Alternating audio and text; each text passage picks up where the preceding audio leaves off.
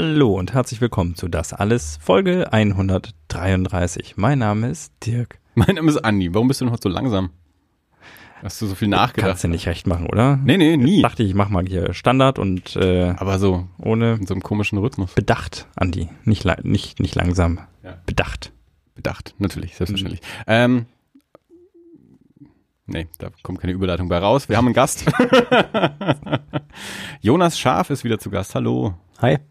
Wir haben es letztes Mal schon angekündigt und es hat auch geklappt.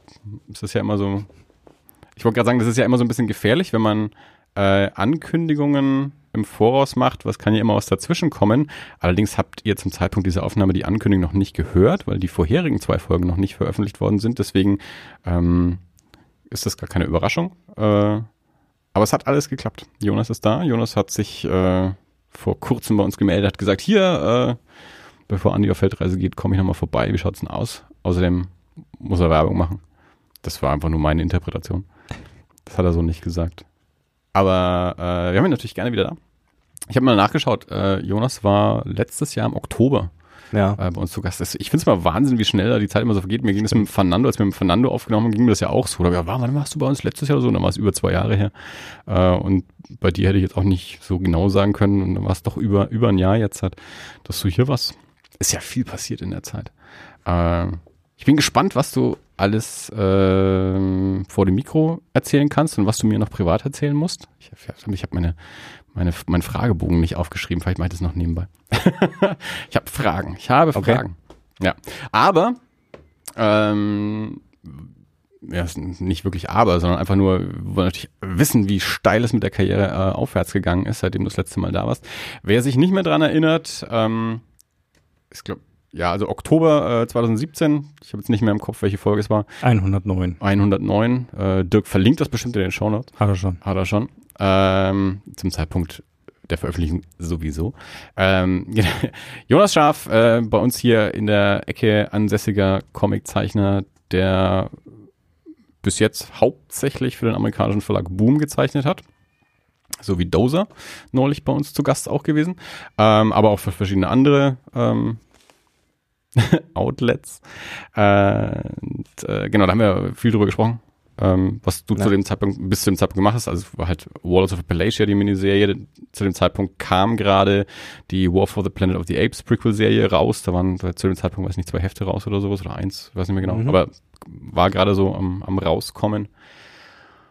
Und ja, jetzt wollen wir mal so gucken, was sich seitdem alles so getan hat und uns natürlich äh, den äh, Erlebnisbericht auch noch geben lassen von Jonas war auf der New York Comic Con und ähm, was er da so erlebt hat als ähm, ja nicht, nicht, nicht als Besucher, sondern ja als, als Als Profi. als Profi, als, als signierender, ähm, professioneller Comiczeichner auf äh, einer der gr- größeren amerikanischen Comicmessen. Ich war ja noch auf keiner, aber ähm, das wird uns Jonas berichten. Puh, wo fangen wir an?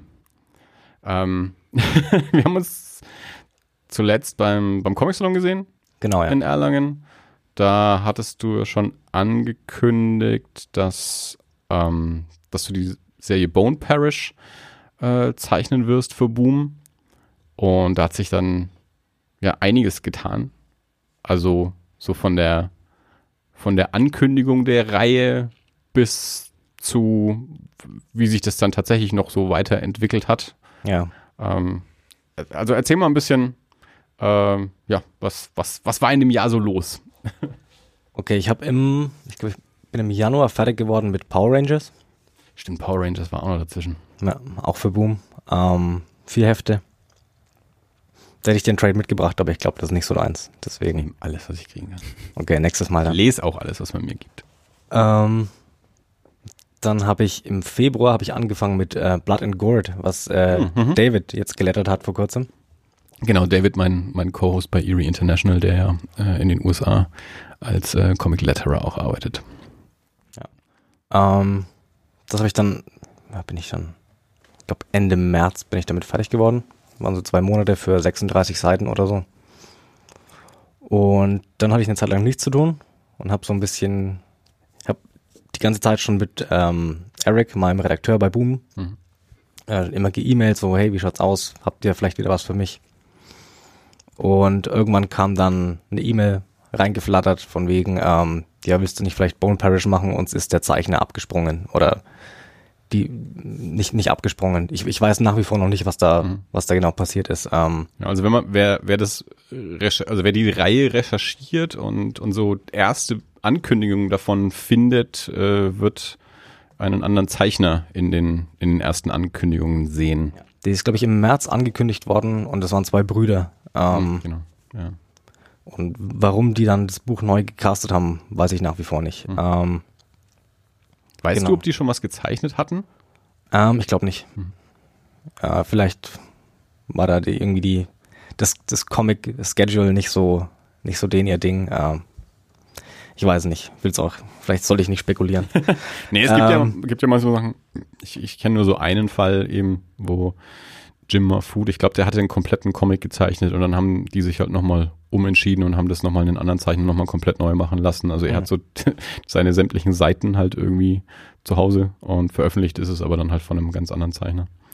Darum hat es mich immer interessiert, ob die jetzt, ob die schon was gemacht hatten, aber also man muss das ja auch nicht wissen, aber wenn du es gewusst hättest, ob die schon was gemacht haben und ob Also ich glaube nicht, vielleicht, aber ich habe ich hab, glaube ich zumindest nichts gefunden. Mhm. Ähm, ja. Und Sag mal kurz, was das für eine Reihe ist. Bone Parish?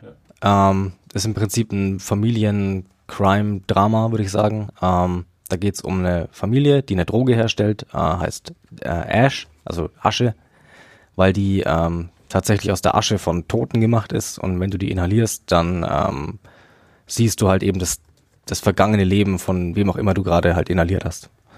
Ähm, ja, ziemlich, hat, so, hat ein paar surreale Szenen und ja, ich würde würd sagen, nicht so horrorlastig, wie man vielleicht anfangs denkt, aber so ein, ähm, ich glaube, viele beschreiben es als äh, Breaking Bad meets Gothic, Su Southern Gothic oder so. Es Glaube ich, war eine- ja, ich glaube in, in Louisiana, New Äh, Orleans, so. Also New Orleans, ja. Da kommt natürlich so ein bisschen so dieses Südstaaten-Voodoo-Ding irgendwie auch Genau, so ja. mit rein. Und ja, es hat halt so ein, so ein übernatürlich fantastisches Element, ähm, so ein bisschen was Geisterhaftes äh, durch diese Ja. Erscheinungen. Ähm, und genau, ansonsten ist es ja so, ein, so, so, ein, so eine ähm, Crime-Family äh, im, in, ihrem, in ihrem Business. Also äh, raus, also zum Zeitpunkt der Aufnahme sind vier Hefte raus und im Dezember erscheint das erste Trade mit diesen Und das fünfte Heft. Und das fünfte Heft. Ja. Autor ist ähm, Cullen Bunn, Ja.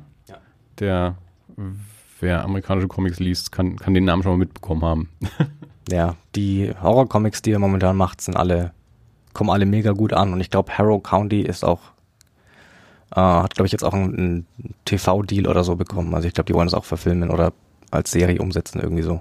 Also das war sehr populär, auch so in der Horror-Comic-Szene. Das klingt jetzt dümmer, als es ist. Äh, aber so Menschen, die irgendwie Horror-Comics lesen, waren alle sehr begeistert von Harrow County. Ich habe es nicht gelesen, ich weiß, kann nichts drüber Ja, sagen. ich auch noch nicht, aber Aber, aber da, das war ja direkt vor Bone Parish. Also eigentlich äh, so, so auf, dem, auf dem Höhepunkt seiner Bekanntheit eigentlich, ähm, würde ich annehmen, als er, als, als äh, Bone Parish jetzt dann rausgekommen ist.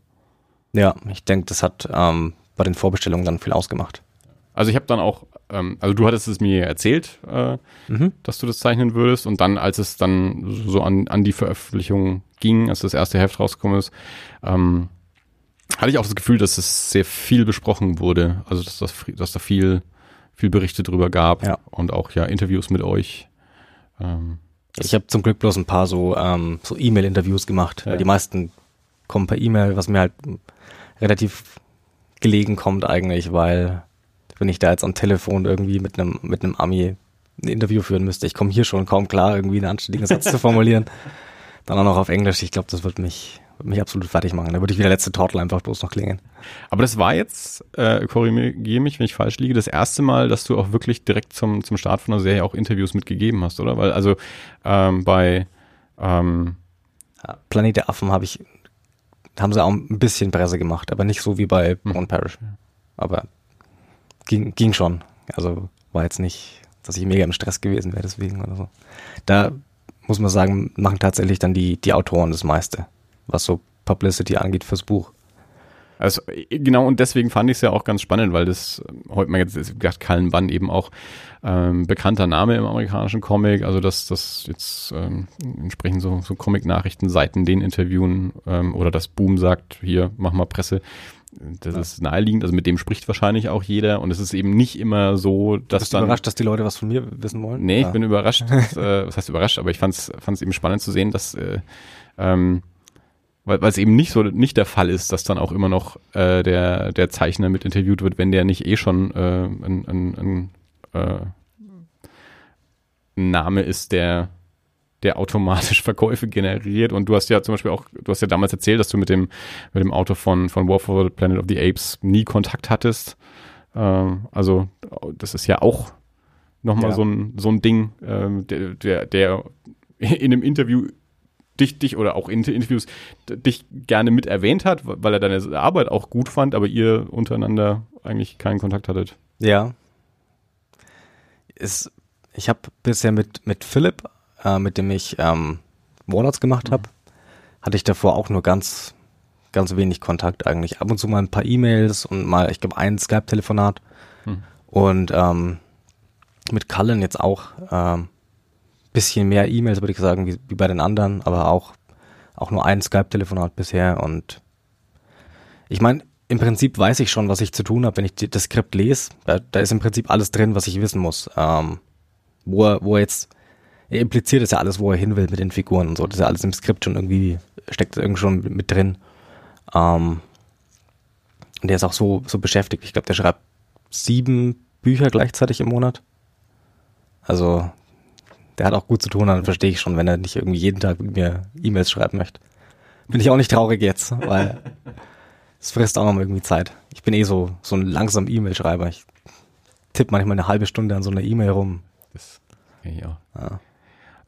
Du warst ja erstmal für wie viele Hefte ähm, verpflichtet? Äh, genau, das war, das waren fünf Hefte. Mhm. Soll es eigentlich, soll's eigentlich sein. Dann kamen die Vorbestellungen rein über Diamond und da war dann Boom so optimistisch, dass sie gesagt haben, das verlängern wir auf 12. Und jetzt bin ich gerade bei Heft 6. Also eigentlich wäre ich fertig und habe jetzt aber nochmal einen, einen halben, eine halbe Serie vor mir. Das war eben auch so spannend, dass noch bevor das erste Heft rausgekommen ist, Boom schon gesagt hat, wir verlängern die Serie direkt. Ja. Äh, und zwar nicht nur um drei Hefte. Ja, die waren äh, auch im, im Büro scheinbar alle relativ davon begeistert, wie es geworden ist. Also ich habe mich auch an, in New York dann mit dem ähm, Chefredakteur unterhalten und mit dem Gründer und oh Gott, noch so ein Titel. Äh, Publishing irgendwas. Äh, mir fällt der Titel gar nicht ein. Auf jeden Fall. Kein Mensch kann diese ganzen. Ja, mit denen habe ich, CEO, hab ich mich. C, CEO, C, bla, blu, blab, kann kein ja, Mensch kann die auseinanderhalten. Mit denen habe ich mich ein bisschen unterhalten und die haben gemeint, dass sie alle ziemlich begeistert von waren, wie das halt geworden ist der, der Launch war scheinbar auch ziemlich gut für einen, ich sag jetzt mal, für einen Indie-Comic, der halt keine Lizenz hatte, also der noch unbekannt war quasi. Ja. Und jetzt habe ich noch sechs Hefte vor mir. ja, das heißt, du bist auf jeden Fall noch mal ein halbes Jahr äh, noch, noch in Lohn und Brot. ja, was gut ist und schlecht ist gleichzeitig, weil ja, ist halt, ist halt eine lange Zeit und vielleicht möchte man gerne auch mal was anderes machen als, oder was anderes zeichnen als Leute in Anzügen, die sich unterhalten. Ich meine, es, es kommt schon auch viel Horror drin vor, aber es ist schon sehr, es ist wie eine HBO-Serie, würde ich sagen, ja. in Comicform. Was hast du gerade gesagt? Und es kommt ja auch viel Horror mit vor, als wäre das was Gutes. Du hast ja neulich auch mal gesagt, du bist gar nicht so der Horrortyp. Ich bin, also. ich bin kein Horrorfilm-Typ eigentlich. Ja. Deswegen bin ich überrascht, dass ich da so in das Horrorgenre irgendwie als Zeichner reingerutscht bin. Also mir macht schon Spaß, auf jeden Fall. Aber ich war jetzt nie so der, der, der gesagt hat, hey komm, jetzt ist gerade dann hast du Evil Dead im Kino, den schauen wir uns an oder so. Ähm, Overlord habe ich angeschaut noch nicht, der war gut. Aber das war kein richtiger Horrorfilm.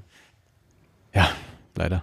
Leider? Ja, also ich, die, alle finden ihn super und das ist auch gut so. Also Leute sollen ihn auch mögen. Meine Freunde fanden ihn alle groß, also wirklich großartig sogar ich fand ihn okay. Also okay. mir war es dann eben leider, ich habe gesagt, mir, mir, mir jetzt mir dauert es zu lange, bis er zur Monster-Action kommt und dann hat er zu wenig Monster-Action. Also mhm. im Endeffekt ist es dann doch ein, ein Kriegsfilm, also ja. mit, mit so ein bisschen äh, Zombie am Ende. David fand es das super, dass er dich erst so quasi äh, in die Irre führt ja. und dann ist es so, so wenig und ich, mir war es dann aber halt einfach zu wenig und dann geht er halt auch irgendwie fast zwei Stunden. Das hat mir dann zu lange gedauert.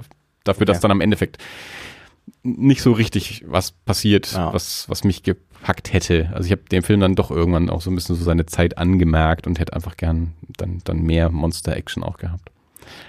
Aber der hat schon gepasst. Ich kann nur nicht ganz so das Lob mitsingen, das ja. die meisten Leute, die ich kenne, äh, okay. so auf ihn gesungen haben. Wie, wie taugt der Bone Parish? Äh, super. Also ich habe jetzt ähm, die, also das, das vierte Heft habe ich noch nicht, weil äh, der Comicladen meines Vertrauens leider seine Lieferung noch nicht bekommen hat. Deswegen kann ich nur über die ersten drei Hefte sagen. Aber ich habe die jetzt, ähm, jetzt vor wenigen Tagen am, am Stück nochmal äh, gelesen, jetzt auch natürlich in der, in der Vorbereitung.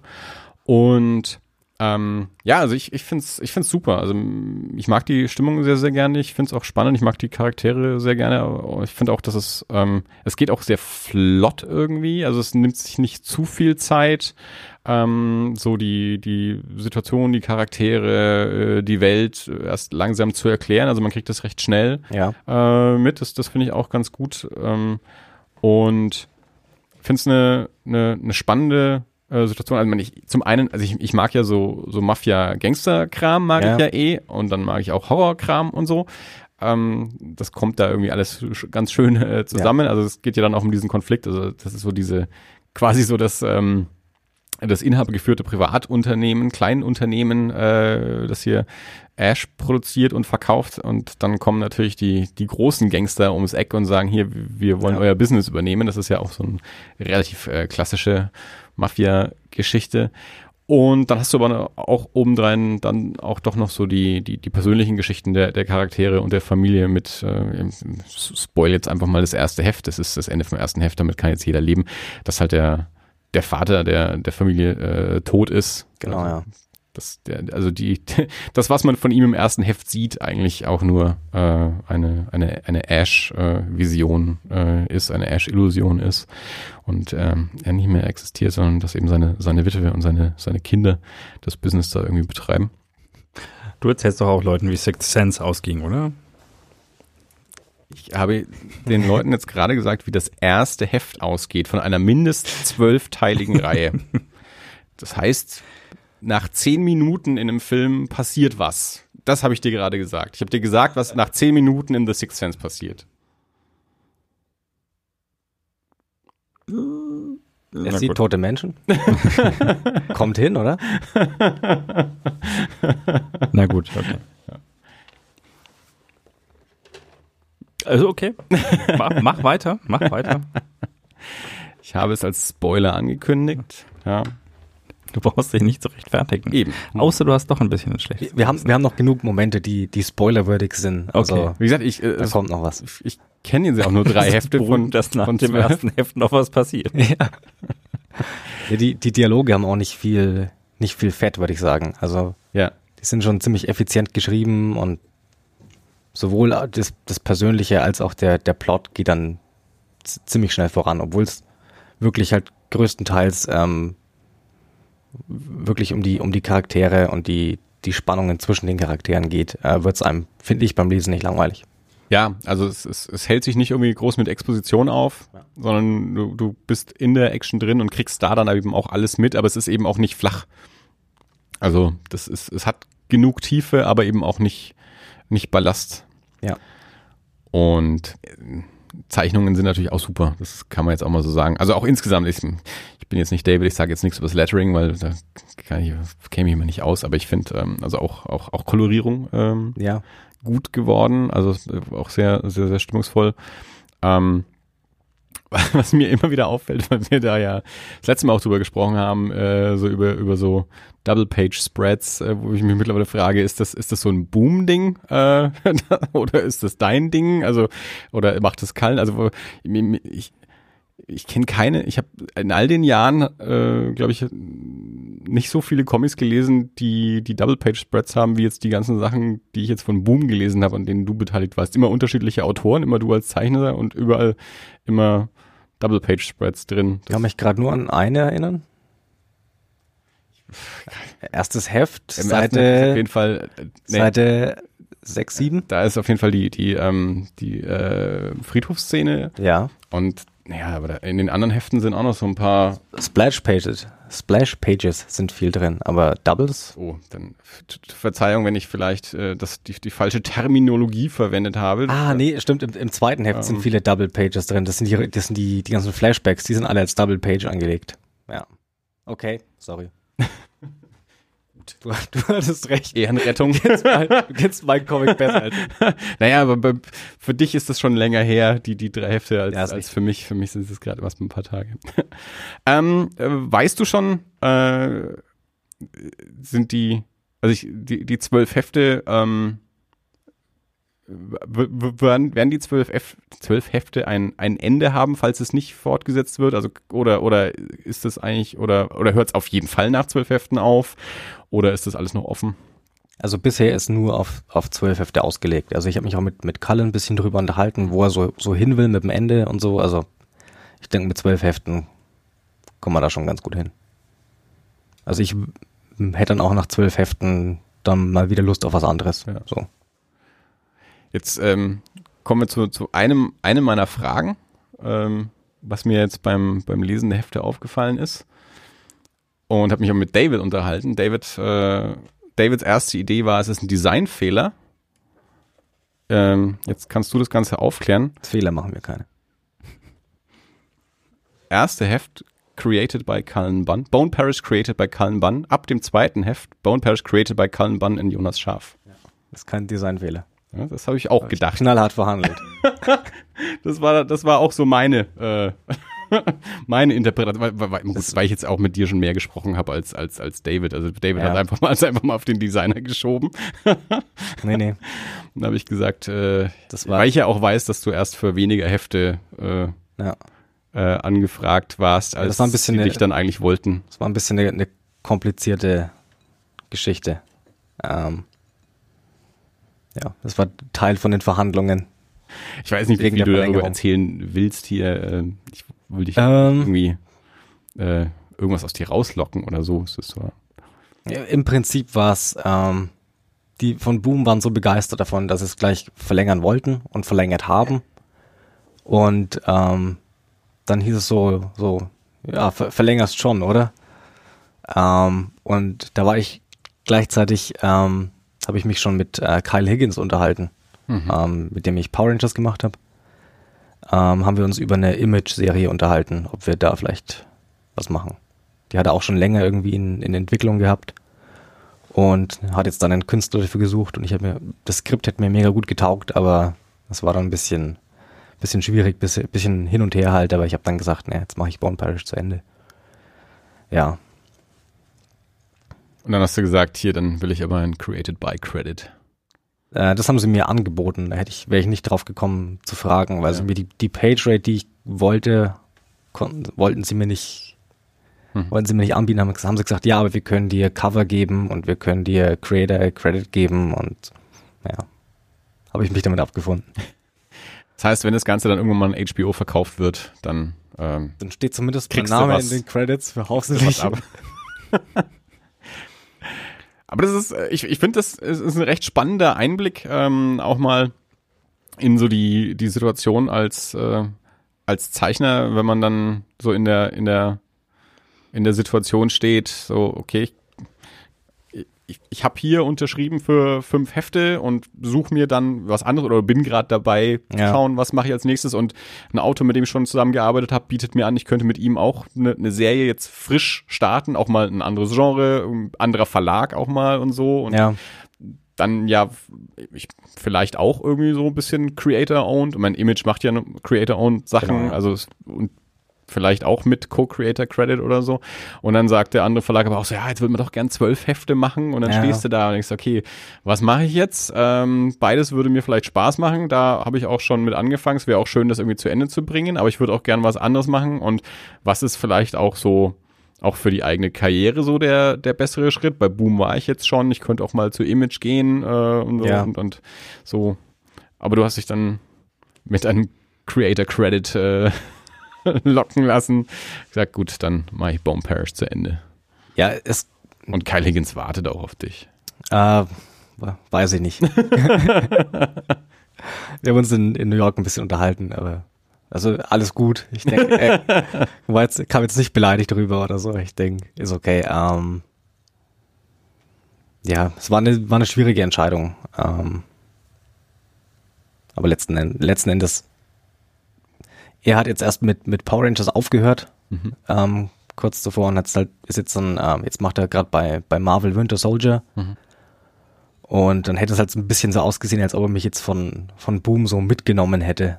So zur Image rüber gelockt, auf die dunkle Seite rüber. ähm, ja, gut, das war dann auch was. Du warst ja jetzt nicht äh, exklusiv bei Boom angestellt. Nee, das nicht. Aber Es ist ja jetzt auch nicht so ungewöhnlich, oder? Also, dass, dass man irgendwie mit einem, dass man so als Team irgendwie was macht. Nee, ungewöhnlich nicht, aber es war halt. Vielleicht, vielleicht schwierig, schwierig zu, zu erklären. Ähm, Du hast ja zwischendurch auch noch was für Marvel gemacht jetzt. ja, das hat, das hat sich lange angebahnt. Äh, ich habe im Februar irgendwann, habe ich äh, aus, dem, aus dem Nichts eine, eine Facebook-Nachricht bekommen ähm, von, vom Talentmanager von Marvel. Ähm, ich weiß nicht mehr, ob es auf meinem, was auf meiner Seite oder auf meiner privaten, nee, es war auf meiner, auf meiner Seite. Ähm, und hatten mir gesagt, ich soll ihm eine E-Mail schreiben und Samples von mir schicken. Und das habe ich dann gemacht. Und dann habe ich erstmal irgendwie zwei Monate lang gar nichts mehr gehört. Also wirklich komplette Funkstille. Ich habe dann, glaube ich, zwei E-Mails oder so noch äh, halt darauf hin, also so über die, über die Wochen verteilt, äh, ihm halt noch E-Mails geschickt und habe ich gar nichts mehr gehört. Da dachte ich mir schon so, je, das war das Karriere ist zu Ende. verkackt. da muss ich wohl zu DC. Verkackt. Äh, und dann kam die, das Angebot für Bone Parish rein und dann habe ich Bone Parish unterschrieben. Und äh, kurz nachdem ich den Vertrag weggeschickt hatte, hab, kam ich, dann- bekomme ich eine E-Mail von dem Talentmanager und meinte so, ja, wir haben einen, einen 30-seitigen One-Shot für dich. Wie schaut's aus? Ja, ging dann natürlich nicht. Das war bitter. Dann Weißt du, was das gewesen wäre? Mm, Ich weiß, für welchen Au- Autor es gewesen wäre. Und ich kann per Ausschlussverfahren kann ich es auf zwei Hefte runter, Mhm. runterbrechen, glaube ich, dies. Aber ich habe schon genug spekuliert, glaube ich, für, eine Folge. ähm, Zum Glück ist alles auf Deutsch. Das, äh, das habe ich über, ich, so von, von Marvel hätte ich da gar nichts gehört. Ich habe bloß über Kyle Higgins habe ich mitbekommen, ähm, weil die befreundet sind. Äh, dann hat er gemeint, wie viele Bücher zeichnest du gerade? Hat er mich angeschrieben. Da habe ich gemeint, äh, nur eins, keine Ahnung, wieso? Ja, weil mich der und der gerade gefragt hat. Mhm. Äh, hat sich schon mal beim, beim Kyle halt erkundigt, wie ich Ja. denn so bin als, als Zeichner, keine Ahnung. Ähm, genau. Und dann musste ich das leider ablehnen, schweren, schwersten Herzens. Und dann kam im Juli, Anfang Juli oder Ende Juni, das war, äh, Ende Juni war die Geschichte mit äh, dem, dem Image-Ding. Und Anfang Juli kam dann, kam dann noch eine E-Mail von Marvel und die meinten, ja, wir haben hier das Avengers Halloween Special, sechs Seiten Kurzgeschichte. Dann habe ich mit dem, mit dem Eric, mit meinem Redakteur bei Boom, gesagt, können wir das reinschieben? Ähm, das haben wir dann gemacht. Ja, und jetzt habe ich sechs Seiten für Marvel gezeichnet. schon wieder Horror. Und schon wieder Horror. Ich, ich kenne die Geschichte noch nicht. Äh, ich weiß, dass die, ähm, die Soska-Schwestern Ja. die Geschichte geschrieben haben. Also äh, jetzt wieder Horrorfans ähm, kennen die äh, Zwillingsschwestern, äh, Schwestern, die ähm, ja Hauptregisseurinnen sind, die diverse Filme gemacht haben, ähm, unter anderem American Mary zum Beispiel. Und ich glaube, für die war das jetzt auch der erste Marvel-Comic zumindest. Glaubt, die haben schon mal vorher was gemacht? Hm. Ich glaube. und jetzt momentan machen sie, glaube ich, Black Widow. Mhm. Ich weiß nicht, ob es nur ein One-Shot ist oder ob die eine Ja. Miniserie oder so haben. Die Ähm, wollen auch schon lange, ich glaube, die Deadpool wollten die schon ewig machen und so. Also da, da der Deadpool kommt auch drin vor, da waren die, glaube ich, ganz, ganz happy damit. Also zumindest, was sie mir auf Instagram geschrieben haben, war scheinbar. Vielleicht war es dann das, dass sie das erste Mal Deadpool äh, geschrieben haben. Irgendwas Mhm. habe ich gelesen, jedenfalls das, ja. Ja, ja was ganz spannend war, war eben äh, Freunde von mir aus Kanada, die Terror Table, äh, den auch den Horror-Podcast machen, die waren ja ähm, über Halloween in, in Florida für die Universal ähm, Horror Nights und so und haben am Flugverkaufen direkt mal die Oscar-Schwestern getroffen. Okay. So, Fotos mit denen gemacht und so. Und ja. Ja, aber es ist ja auch schon mal nicht, äh, ja, auch, auch auf jeden Fall schon mal spannend, dass die äh, bei Marvel schon zweimal Interesse an dir hatten jetzt. Also, Ja, mh, ja. ja. Ich hab dann- ja. Ja, ich habe, ich muss, äh, ich habe direkt nachdem ich die Seiten halt abgeschickt habe, äh, die vom vom Halloween Special, habe ich dann, hat mich ähm, ein Redakteur, der macht hauptsächlich äh, so die ganzen Spider-Bücher, Spider-Man und so. Ähm, der hat mir nochmal eine E-Mail geschrieben, wie es dann ausschaut, ob ich nochmal eine Kurzgeschichte machen möchte, aber das ging dann leider zeitlich nicht mehr, auch mit äh, New York und so dann. Das heißt, ich musste mittlerweile schon viel mehr für die ablehnen.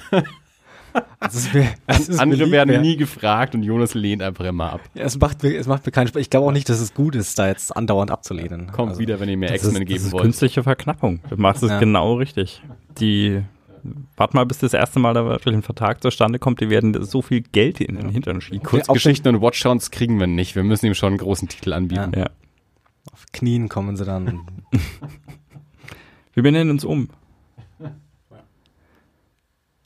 Dann erzähl mal ein bisschen was von New York. Also, äh, wie, wie, wie kam es dazu ähm, äh, und, und wie war's? ähm, ich habe ewig schon überlegt, ob ich mal auf eine Comic-Con einfach gehen soll, einfach mal die Leute kennenzulernen, weil, wie gesagt, meistens nur ein paar E-Mails hin und her und sonst unterhält man sich halt bloß mit den Redakteuren halt. Ähm, paar Mal geskypt mit ähm, Eric und, und Daphne, halt, mit denen ich hauptsächlich gearbeitet habe bei Boom bisher. Und ich glaube, Daphne meinte dann, ich soll einfach mal auf die New York Comic Con, weil das scheinbar so die ist, wo alle da sind. Und dann habe ich im, im Frühjahr irgendwann, wann war die Anmeldefrist? Irgendwie Im Frühling irgendwann habe ich, ähm, habe ich mich halt dann da im Prinzip ähm, beworben für einen äh, Industry Pass oder Industry Badge. Ähm, musstest, musstest du drei Referenzen angeben, also drei Leute, die sie fragen können, ob du tatsächlich ein Profi bist. Ähm, und das ging dann, da gab es auch so ein bisschen eine Kontroverse, ich weiß nicht, ob du das mitbekommen hast, äh, mit den Pro-Badges. Äh, da haben scheinbar ein paar langjährige Profis haben keinen bekommen und irgendwelche Cosplay-Leute haben dann einen bekommen Hm, ja, und das stimmt, das habe ich gelesen. da Ja. waren die Leute ein bisschen, bisschen mad und ich weiß nicht, ob es tatsächlich ein Fehler war. Die haben dann geschrieben, dass es ein Fehler im System war, aber ich weiß nicht, ob sie nicht einfach nur ein bisschen so zurückgerudert, ein Stück zurückgerudert sind. Ähm, ja, wie auch immer, auf jeden Fall habe ich dann einen bekommen und habe dann direkt auch gebucht äh, das Hotel und dann erst später einen Flug. Aber da war also ich dann, es war da war Eigeninitiative, es war nicht, dass Boom gesagt hat, komm mal rüber. nee, nee, dafür bin ich noch nicht wichtig genug. Okay. Ähm, wenn man an dem Punkt angelangt ist, wo man, wo man eingeladen wird, dann kann man sich's eh leisten, glaube ich. Aber ja, Wissen die, dass du äh, ständig Marvel dodged? Vielleicht solltest du es mal fallen lassen hier. sollte ich mal, ja. Das nächste Mal, wenn wir wieder verhandeln, wenn sie von, von 12 auf 24 Hefte verlängern wollen bei Bone Parish, dann sage ich, nee. Ach, nicht schon wieder ihr Marvel. Ja. Echt. Bitte. Und dann hast du bei Boom gesagt, hier übrigens, ich komme vorbei, ähm, soll ich mal vorbeikommen? Ähm, ja, so ungefähr. Ähm, das war auch, wo ich mich dann um eine Verlängerung mit denen unterhalten habe, ähm, also um die Verlängerung von Bone Parish. Ähm, da haben sie dann auch gemeint, ja, wir können übrigens, du kannst dann ja auch bei, bei uns am Stand und so dein, dein Basiscamp quasi aufschlagen und dann, ja, hatte ich da halt so, eine- so ein bisschen so eine, ein Basislager, wo, wo ich jetzt dann halt, weil ich, ich hatte keinen keinen Stand oder so. Ähm, bin nur rumgelaufen, drei Tage lang. Was anstrengender war, als ich gedacht hätte, aber ja, Ähm, ja, war ziemlich abgefahren. Ich bin, Donnerstag ging ja die Con los. Das war, ich glaube, 4. bis äh, 8. Ja. Ähm, Donnerstag ging die Con los, den habe ich verpasst, äh, weil ich Donnerstag erst geflogen bin. Bin, glaube ich, um, um 5 oder so, 4 oder 5 Uhr in der Früh bin ich aufgestanden. Dann mit, mit der S-Bahn nach Nürnberg reingefahren. Dann von Nürnberg nach Frankfurt und von Frankfurt dann nach New York und dann auf einmal steht man halt in New York vor seinem Hotel. Und ich weiß nicht, wie, wie lange ich da dann schon wach war. Ich glaube, ich war, ich war dann 24 Stunden wach oder so und dann ähm, bin ich noch mit meinem Redakteur was trinken gegangen. Und dann haben wir uns den Power Rangers Leuten angeschlossen. Die hatten auch so ihre eigene Mini-Feier gerade. Ähm, das sind gerade ausschließlich Italiener, die Power Rangers zeichnen. Ähm, Daniele hatte die, die Hefte direkt nach mir, der hat das Shattered Grid Event gemacht mit, mit Kyle. Und jetzt ist äh, Simone gerade der, der Hauptzeichner für Mighty Morphin Power Rangers mit ähm, Marguerite Bennett, glaube ich heißt sie. Ähm, ja. Und die haben dann, waren dann da gerade Pizza essen, die Italiener. Ja, ähm, in New York gibt es ja angeblich die beste Pizza. Also. Ja. Ja. Die, die ich gegessen habe, war gut. Ob es jetzt die beste Pizza war, keine Ahnung, aber auf jeden Fall ist dann so langsam eingesickert, dass ich gerade irgendwie in New York bin, weil irgendwie den ganzen Tag, wenn man da reist, dann ist man irgendwie in so einem Du bist mit lauter Italiener unterwegs. Du bist immer noch nicht in New York irgendwie. das war plötzlich von, von lauter Italienern umgeben. Nee, war schon, war schon ganz cool. Ähm, wir sind noch auf so eine, ich glaube, das war die von Lionforge, glaube ich, war das so eine, so eine Party in einem Hotel halt. Mhm. Und da habe ich dann schon die ersten Leute gesehen, die ich halt kannte, so, hey, ist das Jason Latour? Und dann bin ich mhm. ein bisschen, glaube ich, mit, mit großen Augen ehrfürchtig da erstmal ein bisschen rum, rummarschiert. Ja, und am nächsten Tag dann, ähm, dann erstmal Artist Alley natürlich. Und da die ganzen Leute abgeklappert und mich awkward vorgestellt bei Leuten, wo, von denen ich dachte, die können mich von Social Media vielleicht kennen. So, hey, wir folgen uns auf Social Media. Ich bin der Jonas. Hi. Ähm, das war auch eine, eine, Barriere, weil die meisten Amis, die, wenn die das lesen, dann hören die Jonas und nicht Jonas. Und wenn ich sage, ich bin der Jonas, dann ja. haben die keine Ahnung, wer ich bin. Ja. Ähm, bisschen, bisschen schwierig, aber ich hab's, hab's dann hinbekommen. Ähm, deinem Badge steht doch bestimmt dein Name, oder? Nee, nee, nee. Ich hatte einen Industry Badge, da steht nur Industry drauf und ah, das war's dann. Äh, die Artist Alley Badges, die hatten einen, einen Platz, wo man einen Namen draufschreiben konnte. Fand ich auch komisch, aber okay. Das nächste Mal kriegst du einen My Name is Aufkleber und ja. dann hier. Und wen hast du so besucht? Ähm, besucht. Ich habe ähm, einen Haufen, einen Haufen Leute, wenn ich jetzt anfange. Ähm, Wer war so den, ganz oben auf der Liste? Ich dachte, okay, da will ich auf jeden Fall hin. Also bei, bei ein paar bin ich nur ehrfürchtig vorbeigelaufen und habe mir ihr Zeug angeschaut, so, durch, mal so kurz durch die Mappe durchgeblättert. Ähm, das waren ähm, an Sean Murphy bin ich immer nur vorbeigelaufen, weil der hatte immer hm. eine Traube Menschen um sich. Eine Traube von Menschen, die alle bereit waren, Geld zu bezahlen. Mhm. äh, für Skizzen, wie auch immer, ja. Unterschriften, Prints und nee. Ähm, dann so Greg Capullo und so, äh, Scott Snyder, die waren auch immer beschäftigt mhm, halt. Ähm, da bin ich nur, nur dran vorbeigelaufen und dann so bei den äh, Essential Sequential Leuten, ähm, Matteo Scalera, ähm, Eric Canetti, Dan Panosian, so an den Leuten, da bin ich nur so mhm. ein bisschen mit, mit Abstand so. ähm, und mit, mit Zach Howard habe ich mich tatsächlich unterhalten, weil ich mit dem schon mal per Twitter mal ein bisschen geschrieben habe. Das war dann am dritten Tag. Der war ziemlich, ziemlich cool, nachdem dann die, die ersten Namensschwierigkeiten dann aus dem, aus dem Weg waren. Ähm, ja, ich habe ein paar Ryan Otley Originale gesehen. Der war leider nicht da zu dem mhm. Zeitpunkt, wo ich beim, bei dem Stand war. Ähm, mit Lee Garbett habe ich mich unterhalten, der die Cover macht für Bone Parish. Mhm. Ähm, ich habe ähm, Owen, Owen Maron getroffen, der auch eine Kurzgeschichte hatte, auch die erste Marvel-Kurzgeschichte im Halloween-Special. Ähm, der ist ein Kumpel von Declan Shelby. Mhm. Äh, den habe ich dann auch getroffen und mich dann am, am Freitag war die Boom Party. Da habe ich mich kurz mit ihm mal unterhalten. Ähm, ja, ich vergesse bestimmt einen Haufen, aber ja, war ziemlich, ziemlich abgefahren, ja. Ähm, David habe ich dann am dritten Tag, glaube ich, kurz getroffen. Dann habe ich dem noch den, oder was am, was am Samstag.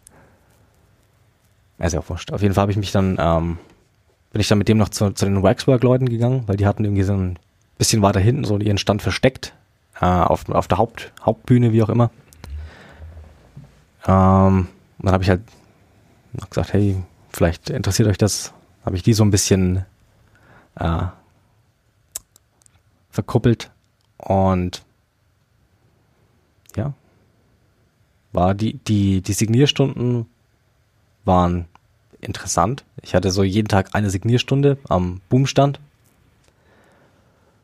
Und da waren schon, also wenn man da so, so da sitzt, weil wir hatten so ein, so ein ja, wir waren immer zu dritt da gesessen, halt Kyle, ähm, Daniele und ich. Und wenn man dann mal so da sitzt und so die ganzen Leute sieht, die da vorbeilaufen, wenn man nicht in der Menge drin ist, sondern so ein Mhm. bisschen so den, den nötigen Abstand hat, die Leute zu sehen, die da vorbeilaufen, das war schon, also da, da laufen schon Leute rum. Ähm, ja. Verrückt. Ja, und äh, war, war, da, war da was los bei den, bei den Signierstunden? Äh, wenn du jetzt mit den Power Rangers-Leuten da saßt, kamen dann viele Power Rangers-Fans. Ähm, viele Leute waren überrascht, dass bei einem Comic-Verlag am Stand tatsächlich nur Comic-Leute zum Signieren sind und keine Power Rangers Schauspieler. Mhm. Okay. Das heißt, wir haben sehr viel enttäuschte Gesichter gesehen. ich habe nochmal extra viel enttäuschte Gesichter gesehen, weil ich ähm, bloß Hefte 21 bis 24 gemacht habe. Ja. Und mit 25 hat dann Daniele übernommen, Ja. der dann das große Event gemacht hat. Mhm. Ähm, Shattered Grid, was ein, ziemlich erfolgreich war. Und da hatte dann keiner irgendwie was dabei zum Signieren. Also nur so, "Hey, was hast du gemacht hier? 21 bis 24. Und, oh. so, soll ich signieren? Ich signiere es dir schon, aber ja, ich war der, der unbeliebteste Power Rangers Zeichner am Tisch. Hat sich auch selber eingeladen. Also. Ja, Bone Parish hatte ich, ähm, da sind, sind ein paar Leute vorbeigelaufen, aber da hatten sie irgendwie mit Diamond irgendwie scheinbar Schwierigkeiten oder so. Mhm. Da hatten sie keinen da zum Signieren. Ich hätte gerne welche signiert, aber ähm, Philip K. Johnson habe ich zum ersten Mal persönlich getroffen, der Warlords geschrieben hat. Mhm. Ähm, der hat auch irgendwie, ich glaube ab Samstag hat er da am, am Stand seine Hefte, Hefte vertickt und signiert. Und dann waren wir zusammen auf der Marvel Party. David, hat, äh, David hat nur so gemeint, dass ihr euch hauptsächlich gegenseitig vorgejammert habt, wie müde ihr seid. Ja, ein Haufen ich glaube, am letzten Tag äh, habt ihr euch, glaube ich, getroffen und äh, Ja. wenn ich mich recht entsinne. Und dann das äh, die Tage nochmal gesagt, ja, dass ihr hauptsächlich beide im Arsch wart. Ja, ich dachte mir so am ersten Tag, dachte mir so, hey, ja, war jetzt schon anstrengend, aber es sind halt nur viele Leute. Hm. Aber wenn man dann erstmal so, so am letzten Tag war der ganze People Juice war aus. War keine, keine Energie mehr da für Leute. Ja, ich bin eh nicht so der, der extrovertierte Mensch und jemand, der viel redet. Deswegen war es dann, war es dann schon Arbeit irgendwann. Ja. Aber man will ja dann auch nicht irgendwie shitty zu den Leuten sein. Bloß weil man irgendwie müde ist oder so. Ja, hast du auch irgendwie so ein bisschen Business auch gemacht? Irgendwie mit, mit Redakteuren von anderen Verlagen gesprochen? Hast du eine Mappe dabei gehabt oder, oder auf dem iPad irgendwie äh, Zeug oder so? Oder ich habe weder einen Laptop noch ein iPad. Ich bin absolut Steinzeitmensch, was das angeht. zeichnest ja auch noch auf Papier? Zeichne auf Papier. nee, ich habe eine Mappe dabei gehabt. Ähm, ich habe mit äh, paar so Art-Dealern mich unterhalten. Äh, ich habe den Redakteur von, von einem Halloween-Special habe ich getroffen. Ähm, den Talentmanager von, von Marvel wollte ich auf der Con eigentlich treffen, aber der war irgendwie die ganze Zeit, ist der, ist der Talentmanager von Marvel. der, hat jetzt zu tun? Der ist immer irgendwie ver verbucht gewesen und ähm, ja, den habe ich dann auf der Marvel Party, aber der war dann der Türsteher bei der Marvel Party. Da habe ich ihn dann, Okay. habe ich ihn dann in, zu fassen gekriegt. Jeder, der keinen Termin bei ihm bekommen hat, hat ihn dann da an der Tür getroffen. Ja, Okay, du hast 30 Sekunden. ja. Mm, Also, aber so, du bist da ohne irgendwelche Termine oder so hin. Du hast nicht im Vorfeld irgendwelche Leute angeschrieben, hast gesagt, hier, ich kann mal vorbeikommen oder so. Äh, nee, ich habe, wie gesagt, mit meinem, mit meinem Redakteur ausgemacht, dass wir halt was trinken gehen, wenn ich ankomme und der Rest ergibt sich halt irgendwie so, wenn man sich mit Leuten unterhält. Also ich habe äh, äh, einen Kumpel von, von Zach Howard, der auch Comiczeichner ist, ähm, Jason Masters, der hat mir jetzt vor kurzem irgendwie eine, eine Direktnachricht geschrieben und hat mir da nochmal einen, einen Kontakt zukommen lassen. So, hey, übrigens, ich habe mich mit dem und dem unterhalten und habe gesagt, dass er sich mal ein, sein Zeug anschauen soll. Und dann habe ich dem ein paar Samples geschickt und so. Also, ich, es ist so, so eine kleine Branche eigentlich. Mhm. Und wenn, wenn sich ein bisschen dann rumspricht, oder einfach wenn, wenn man Leute kennt, dann, dann passiert es irgendwie schon von alleine fast so ein bisschen. Also man muss auch, also ich, zumindest aus meiner Sicht war es immer so, solange ich solange ich zuverlässig bin und ich denke, wenn ich zu spät bin, dann kündige ich es immer an und ich denke, ich bin schon recht umgänglich, was das angeht.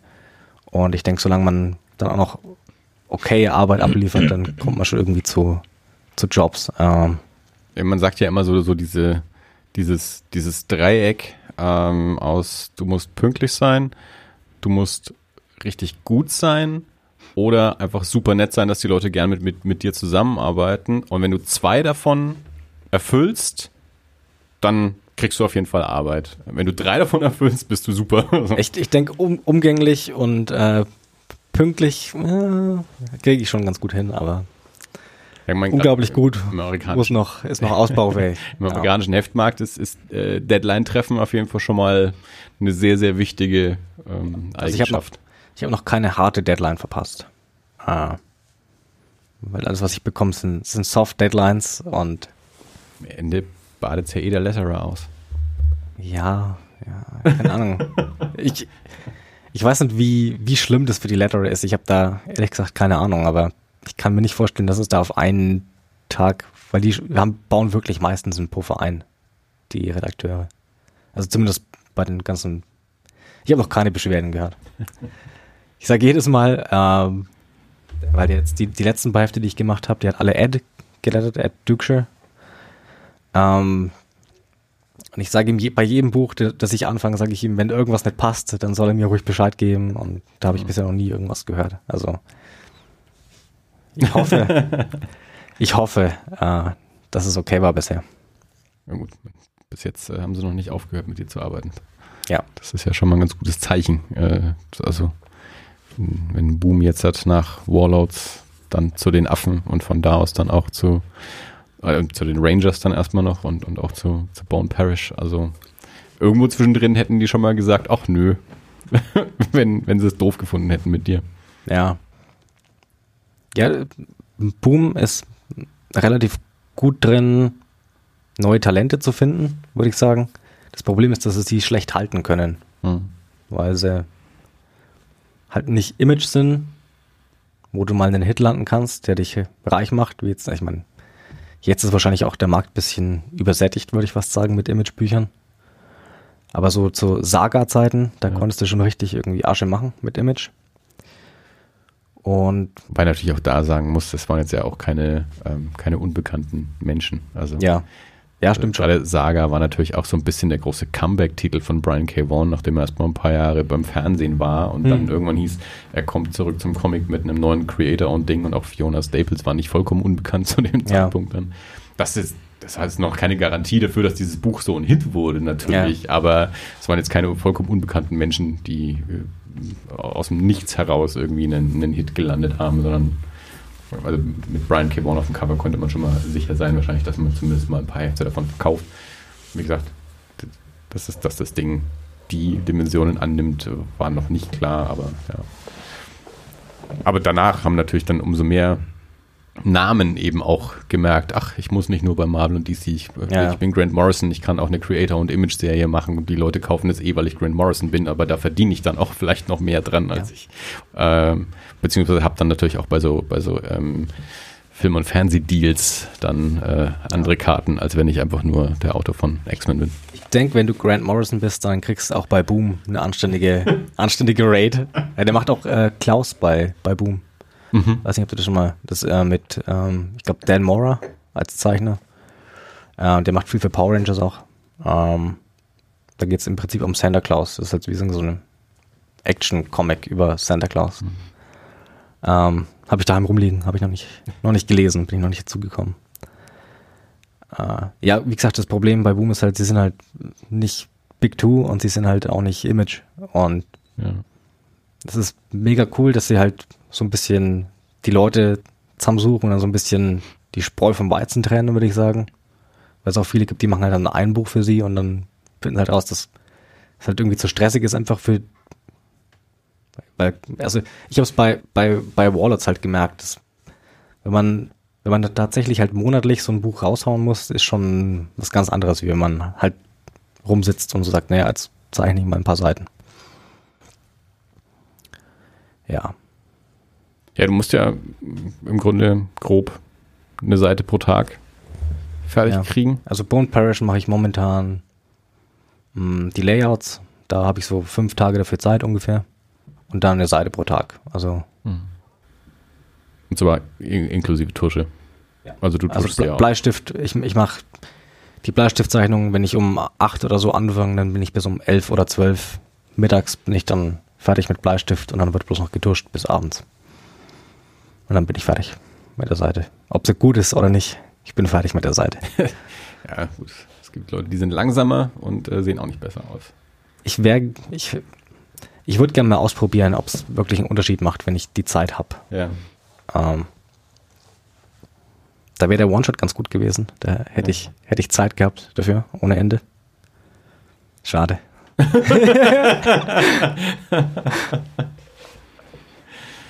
Na, ich mein, es ist ja, es ist ja noch nicht vorbei. Ne? Nee, nee. Es kann ja noch weitergehen, es kann ja alles noch kommen. Ich habe gesagt, nächstes Jahr auf jeden Fall dann, wenn ich, wenn ich dann irgendwann mal mit Bone Parish fertig werde. Ja. Das Ah. ist jetzt dann, also wenn jetzt im, im Dezember kommt dann die, ähm, die 5 raus. Und ne, das heißt so ungefähr Mitte nächstes Jahr, Sommer, Ja, so Juni, Juli Dann- sollte ich dann fertig werden. kommt dann das raus. Okay. Und dann, naja, dann bist du ja quasi fertig für San Diego. Ja, das ist ja dann irgendwann so in der Zeit. Dann nehme ich dann meine Eisen-Nominierung entgegen Ja. äh, San Diego. Ja, dann fliegst dann dahin und Ja. machst, äh, machst Business. Eigentlich. Ich weiß nicht, ob ich San Diego. Also ich, Ich- ich würde gerne nächstes Jahr nochmal eine Con machen. Ich weiß nicht, ob ich nicht einfach nochmal nach New York, ja. nach New York fliege, weil war schon, es waren wirklich ein Haufen Leute da. Also, Oder Chicago. C2E2. Justin David auf jeden Fall auch wieder. wann ist die? Vorher. Bisschen früher, ne? Die Ja. ist, glaube ich, schon. Die ist zwischen San Diego und, äh, und New York. Okay, ich dachte davor noch. Aber das war, glaube ich, Nee, Emerald City. Emerson ist Seattle, ne? Ja. Nee, äh, C2E2 ist ein, ich weiß es halt auch nur über David, weil C2E2 ist ja quasi so seine, seine Stammconvention, wo er auch als Besucher hinfährt, weil das Hm. von, von Indianapolis so das, das Okay. Näheste ist, was die großen Cons angeht. Und ich glaube, in New York war dieses Jahr, glaube ich, auch das erste Mal und, aber, und da eben auch wirklich be beruflich. Hm. Und ja, C2E2 macht er einfach auch privat. Und das waren, ich glaube, das waren nicht so viel vor, ähm, vor New York, ein paar Wochen vorher. Also, Hm. Ja, Heroes Con soll ganz gut sein für Zeichner halt, aber ist halt nicht so groß. Und nachdem ich eh keinen keinen Stand dann immer da hab und nichts verkauf, wäre mir dann eher so der, der Networking-Aspekt, denke ich mal, irgendwie Ja. wichtiger. Ja, dann ist natürlich der Weg dann immer ein bisschen weiter, wenn man die Leute mal persönlich kennt, wenn man sich mal persönlich per Handschlag vorstellen will. Ja.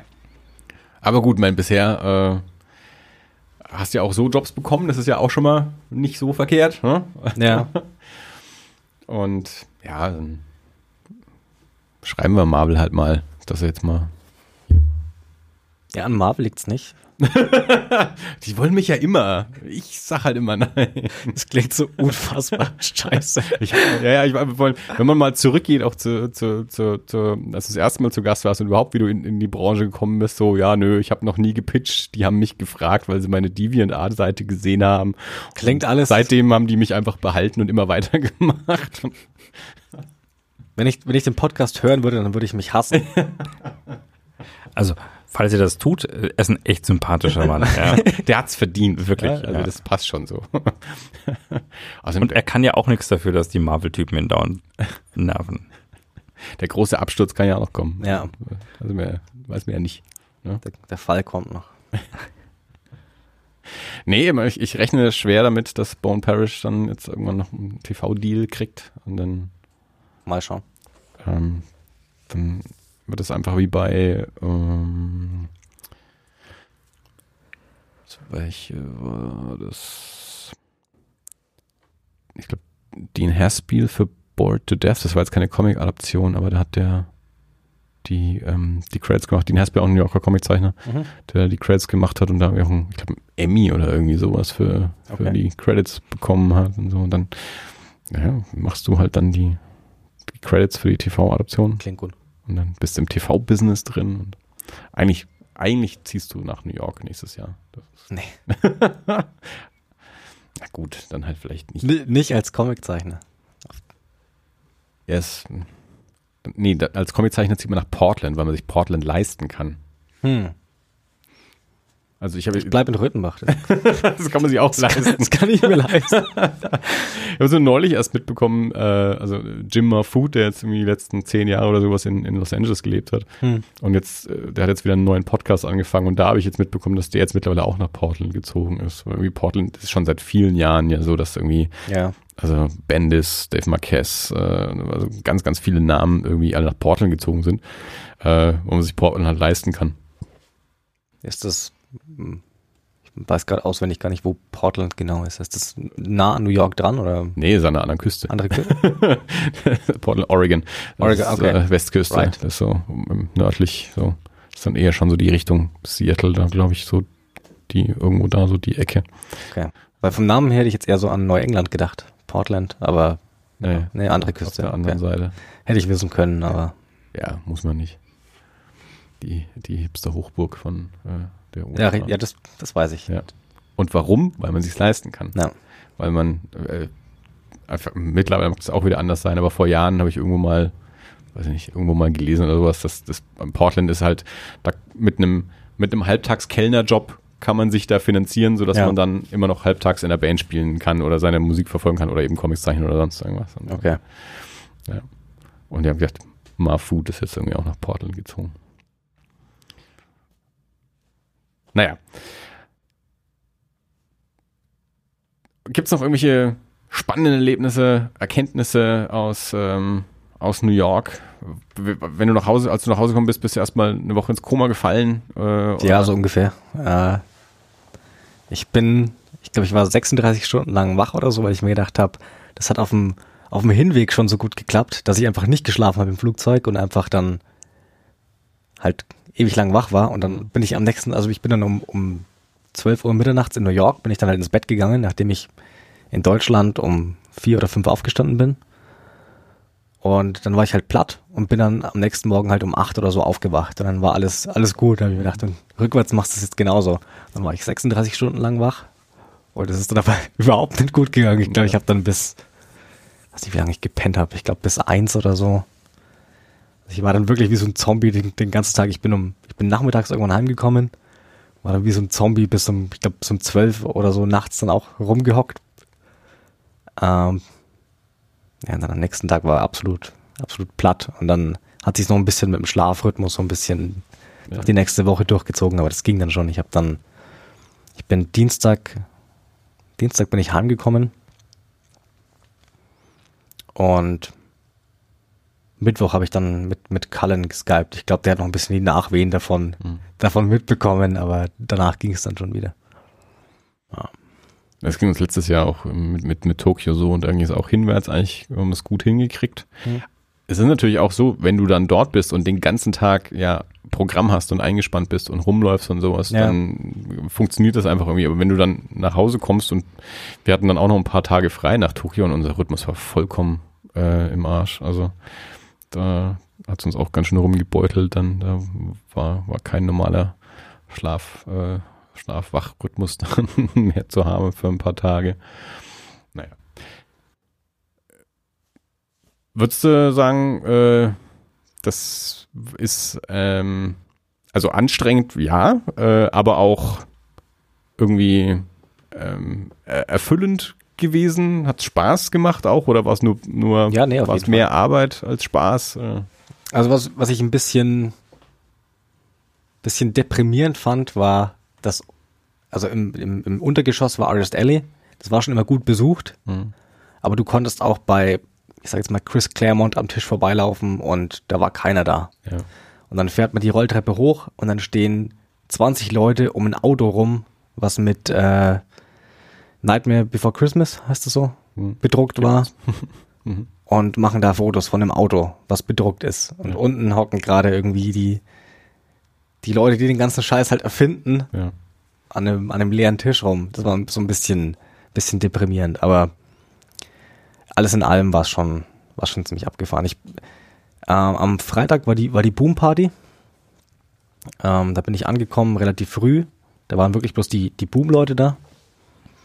Und irgendwann, ich habe mich dann mit, mit so ein paar Leuten unterhalten und auf einmal stand äh, Declan Shelby da. Dann habe ich mich mit dem kurz unterhalten.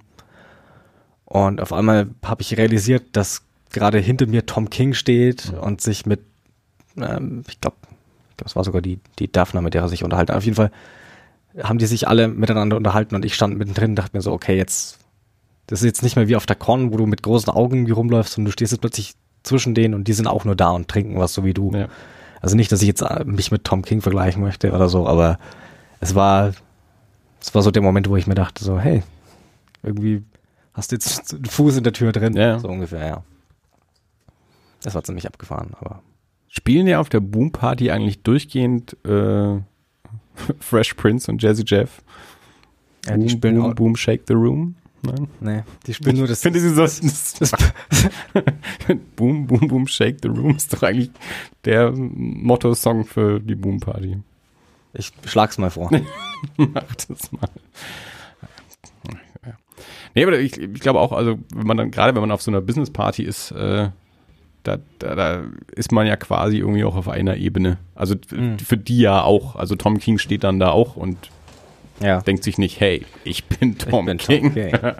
Sondern Ja. es ist halt einfach auch nur mit Kollegen irgendwie so. Ja. Dann halt. Ja. Ja, das war ein bisschen, da musste man so ein bisschen die.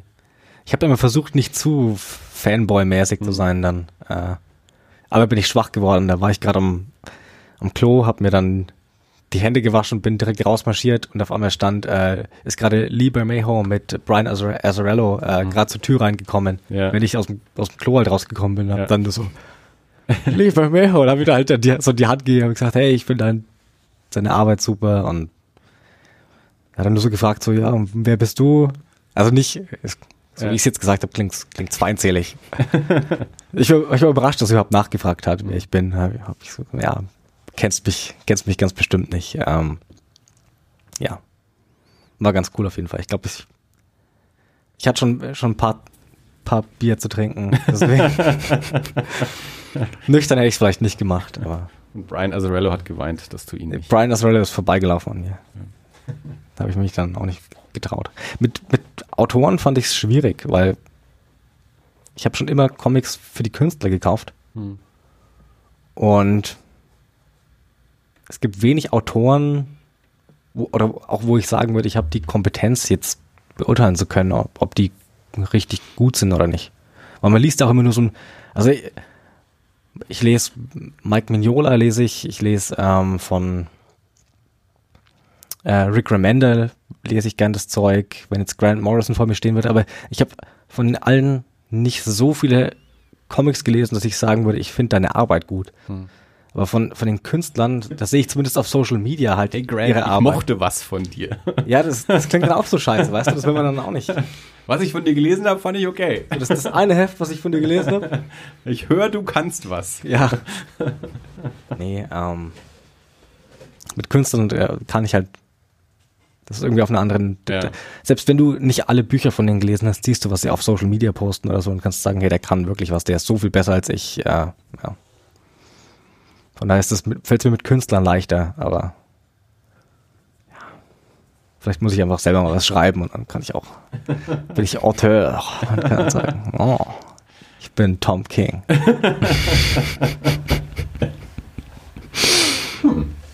Ja, genau. Also wenn dann, wenn dann Bound Parish durch ist, dann machst du einfach deine autobiografische Graphic Novel. Mhm. Dann wirst du nämlich deutscher Künstler. Wenn du deine autobiografische Graphic Novel gemacht hast. Oder natürlich ähm, ähm, irgendeine Biografie. Nicht nur Autobiografie, sondern irgendwie dramatische Biografie. Dann bist du ein deutscher Comiczeichner. Merkel wird demnächst frei. Ha? Merkel wird demnächst frei. Merkel, okay. Ähm, Das ist gerade bloß ein, äh, we- wie man so autobiografisch, nein, nicht autobiografisch, biografisch verwursten könnte. Weiß nicht, fand ich nie interessant. Auch so Filme, so Biografien. Nee. Das muss immer dann überspitzt werden auch. Das kann dann nie auch einfach nur eine, eine Biografie sein, sondern das ist dann immer so, da wird immer noch so extra Drama initiiert, damit's, damit's überhaupt ein Film ist. Und nicht einfach nur, das war sein Leben, so. Ja gut, das ist ja auch häufig das Problem bei so Biopics, dass es dann, naja, immer nur ein Ausschnitt ist und nicht Ja. jedes, äh, jede Geschichte dann eben auch wirklich so, so Highlight-Momente hat oder irgendwie das wirklich so, so, so der, der Drei-Akt-Struktur irgendwie folgt, dass man das halt entweder irgendwie drauf biegen muss oder das Ding halt irgendwie auch ein bisschen so vor sich hin plätschert. Gut, musst du nicht machen, kannst auch was anderes machen, ist genehmigt, kein Problem. Ich hoffe, dass ich jetzt dann erstmal ein paar, paar Superhelden zeichnen kann. Nach Bone Parish. Mal schauen. ich sehe es ich seh's schon kommen. ist dann irgendwie, kommt jetzt dann Marvel ums Eck und dann sagst du, ja, jetzt habe ich auch endlich mal was Zeit und sobald du beim Marvel unterschrieben hast, klopft dann DC an und sagt, hier, Tom King, fand ich cool. ja, wir bräuchten jemanden für Batman. Letztes Jahr in der New York Comic Con Ja. standest du mal für fünf Minuten neben Tom King, der war so begeistert. Hat die Daphne gefragt, hey, wer ist denn das? Ja, den seine Sachen schaue ich mir mal an. Gibt's einen, ähm, gibt's einen Superhelden, auf den du richtig Bock hättest? Also hast du so einen Lieblings-Superhelden, wo du sagst, wenn ich, wenn ich den mal zeichnen könnte, das wäre ein Traum? Oder auch eine andere Figur, wenn es jetzt, wenn es jetzt nicht Superhelden sein soll, Hellboy, keine Ahnung. Hellboy, glaube ich, hätte ich zu viel, zu viel Schiss davor. Weil Hellboy, äh, Duncan Figueredo, ich weiß nicht, wie der ausgesprochen wird, Ja, wen besser weiß ich es auch nicht. ähm, der ist so mit einer von den wenigen, die, die Hellboy noch zeichnen können. Also, Mike Mignolas Hellboy ist halt Hellboy und alle anderen sind halt nur so eine, du, du versuchst dann den, den zu zeichnen, so ein bisschen so Mignola-esk, aber es ist nie der Mignola Hellboy. Und wenn du dann versuchst, ein bisschen naturalistischer zu zeichnen, dann ist es schon irgendwie nicht mehr Hellboy. Also Adam Hughes hat es ganz gut gemacht im letztes Jahr im, im Winter Special oder so. Ähm, ich weiß nicht, ich glaube, da ist ein bisschen, da wäre mir ein bisschen zu viel Druck da. Hellboy einfach. Gut, das ist natürlich jetzt auch da so ein bisschen die Schwierigkeit. Äh, Hellboy hängt halt so sehr an einem Zeichner und die Superhelden, die 50, Ja. 60, 70 Jahre alt sind, also wo es schon so viele Iterationen von gab, da wirst du einfach nicht mehr mit, mit dem einen irgendwie verglichen. Ja. Also gibt's so ein, gibt's eine Figur, auf die du so richtig Bock hättest? Ähm, bei Marvel, ich hätte mal Bock auf eine, auf eine Thor-Geschichte, Mhm. einfach weil ich auf nordische Mythologie schon, also Wurde ja schon mal von den Deutschen gezeichnet. kenne mich nicht so mega gut. Von wem? Marco Djurdjevic. Ah, richtig. Richtig. Also- aber der macht auch keine Comics mehr. Der macht Nee, der, der ist vor ein paar Jahren äh, ausgestiegen. Der, der hatte so eine Design, Spiel, Spieldesign, viel Ja. Character Design und so. Und ja, aber der, der hat für Marvel ähm, unter anderem ähm, Tor auch gemacht. Also er hat viel Cover gemacht, Hm. und, aber ich weiß, für Tor hat er auch, auch Seiten gemacht. Ja, also so auf, auf Tour hätte ich Bock. Ähm, Punisher auch. Mm, als Kind habe ich viel Spider-Man gelesen, aber ich glaube nicht, dass ich richtig wäre für Spider-Man. Außer es wird sowas, so eine, eine richtig düstere, dreckige Spider-Man-Geschichte. Also Venom. Dann vielleicht, dann im Prinzip Venom, ja. Ist übrigens gerade ziemlich gut, Venom, falls du Ich habe Bock hast, mal reinzuschauen. keine Ahnung von Venom, ehrlich gesagt. Ich Ah. hab nie gelesen. Ich hab auch- also ich, bin, ich habe ja eh sehr wenig Superhelden gelesen. Ich habe Venom auch nie gelesen, aber momentan schreibt Donny Cates Mhm. Venom ähm, mit Ryan Stegman als Zeichner. Ziemlich gut. Hast du mit Nick Klein eigentlich schon mal irgendwie was zu tun gehabt? Ähm, nee. Wenn, wenn wir schon äh, von, von, von Deutschen in Amerika sprechen. Hm, ich war, war der in New York? Ich glaube nicht. Aber nee, ich habe noch keinen Kontakt mit ihm gehabt. Ich glaube, der war auch dieses Jahr nicht beim Comic Salon. Also vor zwei Jahren war er da. Da war ja eben auch der, jetzt habe ich seinen Namen vergessen, aber der, der Autor äh, von, ähm, wie heißt es, Drifter? Also Nick Kleiner, diese Image-Serie, äh, Mhm. ich glaube Drifter und vorher noch dieses, auch so, ein- so ein Vikings-Ding gemacht und das mit, mit einem Autoren, also beides mit einem Autoren zusammen. Und die waren beide, äh, also der eine kam halt aus Amerika her und Nick Klein ist halt hier. Hm. Die waren eben vor zwei Jahren ähm, beim Comic Salon für, für CrossCult, weil da die deutschen Ausgaben erschienen sind. Hm. Ähm, aber ich glaube, dieses Jahr war er auch nicht da. Ich glaube, es ist nichts Neues rausgekommen. Aber ich habe ihn zumindest, sagen wir mal so, ich habe ihn nicht gesehen und ich hätte es nicht mitbekommen. Hm. Nee. Ich habe ich, ähm, ein, ein gemein, gemeinsamer Freund von uns, David, ähm, mit dem habe ich mich irgendwie unterhalten. Also ich unterhalte mich ja regelmäßig mit dem. Dummer, dummer Satz. äh, Wir haben uns aber irgendwie über Nick Klein unterhalten und dem war auch lange Zeit nicht klar, dass es ein Deutscher ist, weil der Name Hm. jetzt auch noch nicht ganz wild nach Deutscher schreit. Könnte Ja. auch irgendwie ein Amerikaner sein. Ähm, und aber über mich hat das dann auch mitbekommen und da habe ich auch gesagt, den kenne ich eigentlich noch so von so von so Indie-Schwarz-Weiß-Comics irgendwie Mhm. so, wie ich die erst, das erste Mal was von Nick Klein gesehen habe, war das so in, in so einer Anthologie, so, so Indie-Schwarz-Weiß-Kram und so. Und irgendwie ging es dann halt eben um deutsche Zeichner in, in, in USA und so. Und, und Da- David äh, ist etwas, der fand Nick Klein schon okay, aber hat auch so ein bisschen, war auch ein bisschen kritisch und der äh, meint auf jeden Fall, also Jonas ist auf jeden Fall besser als Nick Klein. Also, Oh. wenn dir, fa- falls dir das irgendwas bedeutet, wenn David Hopkins das sagt, äh, der hat auch schon ein paar Comics gelesen. Ähm, ja, sitzt mir hier so ein bisschen. Also, ähm, Thor ist also jetzt das nächste Ziel dann ähm, für, für Marvel. Und Keine Ahnung, vielleicht auch noch so ein bisschen X-Men-Stuff in die Richtung. Keine Ahnung. Ich, ich hätte, aber du, du hast schon so mehr so, ein- so ein Marvel-Ding, also bei, bei DC. ähm, ich habe noch nie Interesse an so, ich sage mal, die, den Justice League-Charakteren gehabt, die nicht Batman sind. Mhm. Ähm, also ich meine, ich würde jetzt Superman nicht ablehnen oder Aquaman, aber ich habe nie wirklich Interesse an so Aquaman und keine Ahnung, die ganzen Batman, so Poison Ivy oder so. Ich hätte jetzt keinen Bock, ein Poison Ivy Buch zu zeichnen. Du kannst auch einfach sagen, dass du Bock hast, Batman zu zeichnen. Ich hätte Bock, Batman zu zeichnen. wer, wer hat es nicht? Ah, ja. hört, man, hört man immer mal wieder. Wenn, wenn Künstler gefragt werden, welche Figur sie gerne zeichnen würden, sagen die häufiger mal Batman oder auch Spider-Man. Ja. ja. Das sind natürlich einfach so die Ähm. Cosmic Ghost Rider würde ich gerne zeichnen. Der ist, den hat Donny Cates neu erfunden, Mhm. dieses Jahr, glaube ich. Mhm.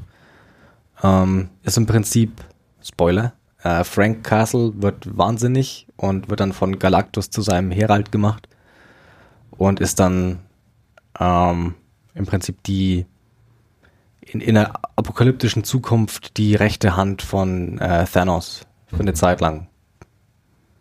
Ja, und der hat dann, hat dann, also in, in Donny Cates äh, Thanos Miniserie war der, der Herald und jetzt hat er vor kurzem Cosmic Ghost Rider rausgebracht, ähm, was quasi die, die Vorgeschichte dazu erzählt, wie, wie Thanos dann diese Killermaschine wurde.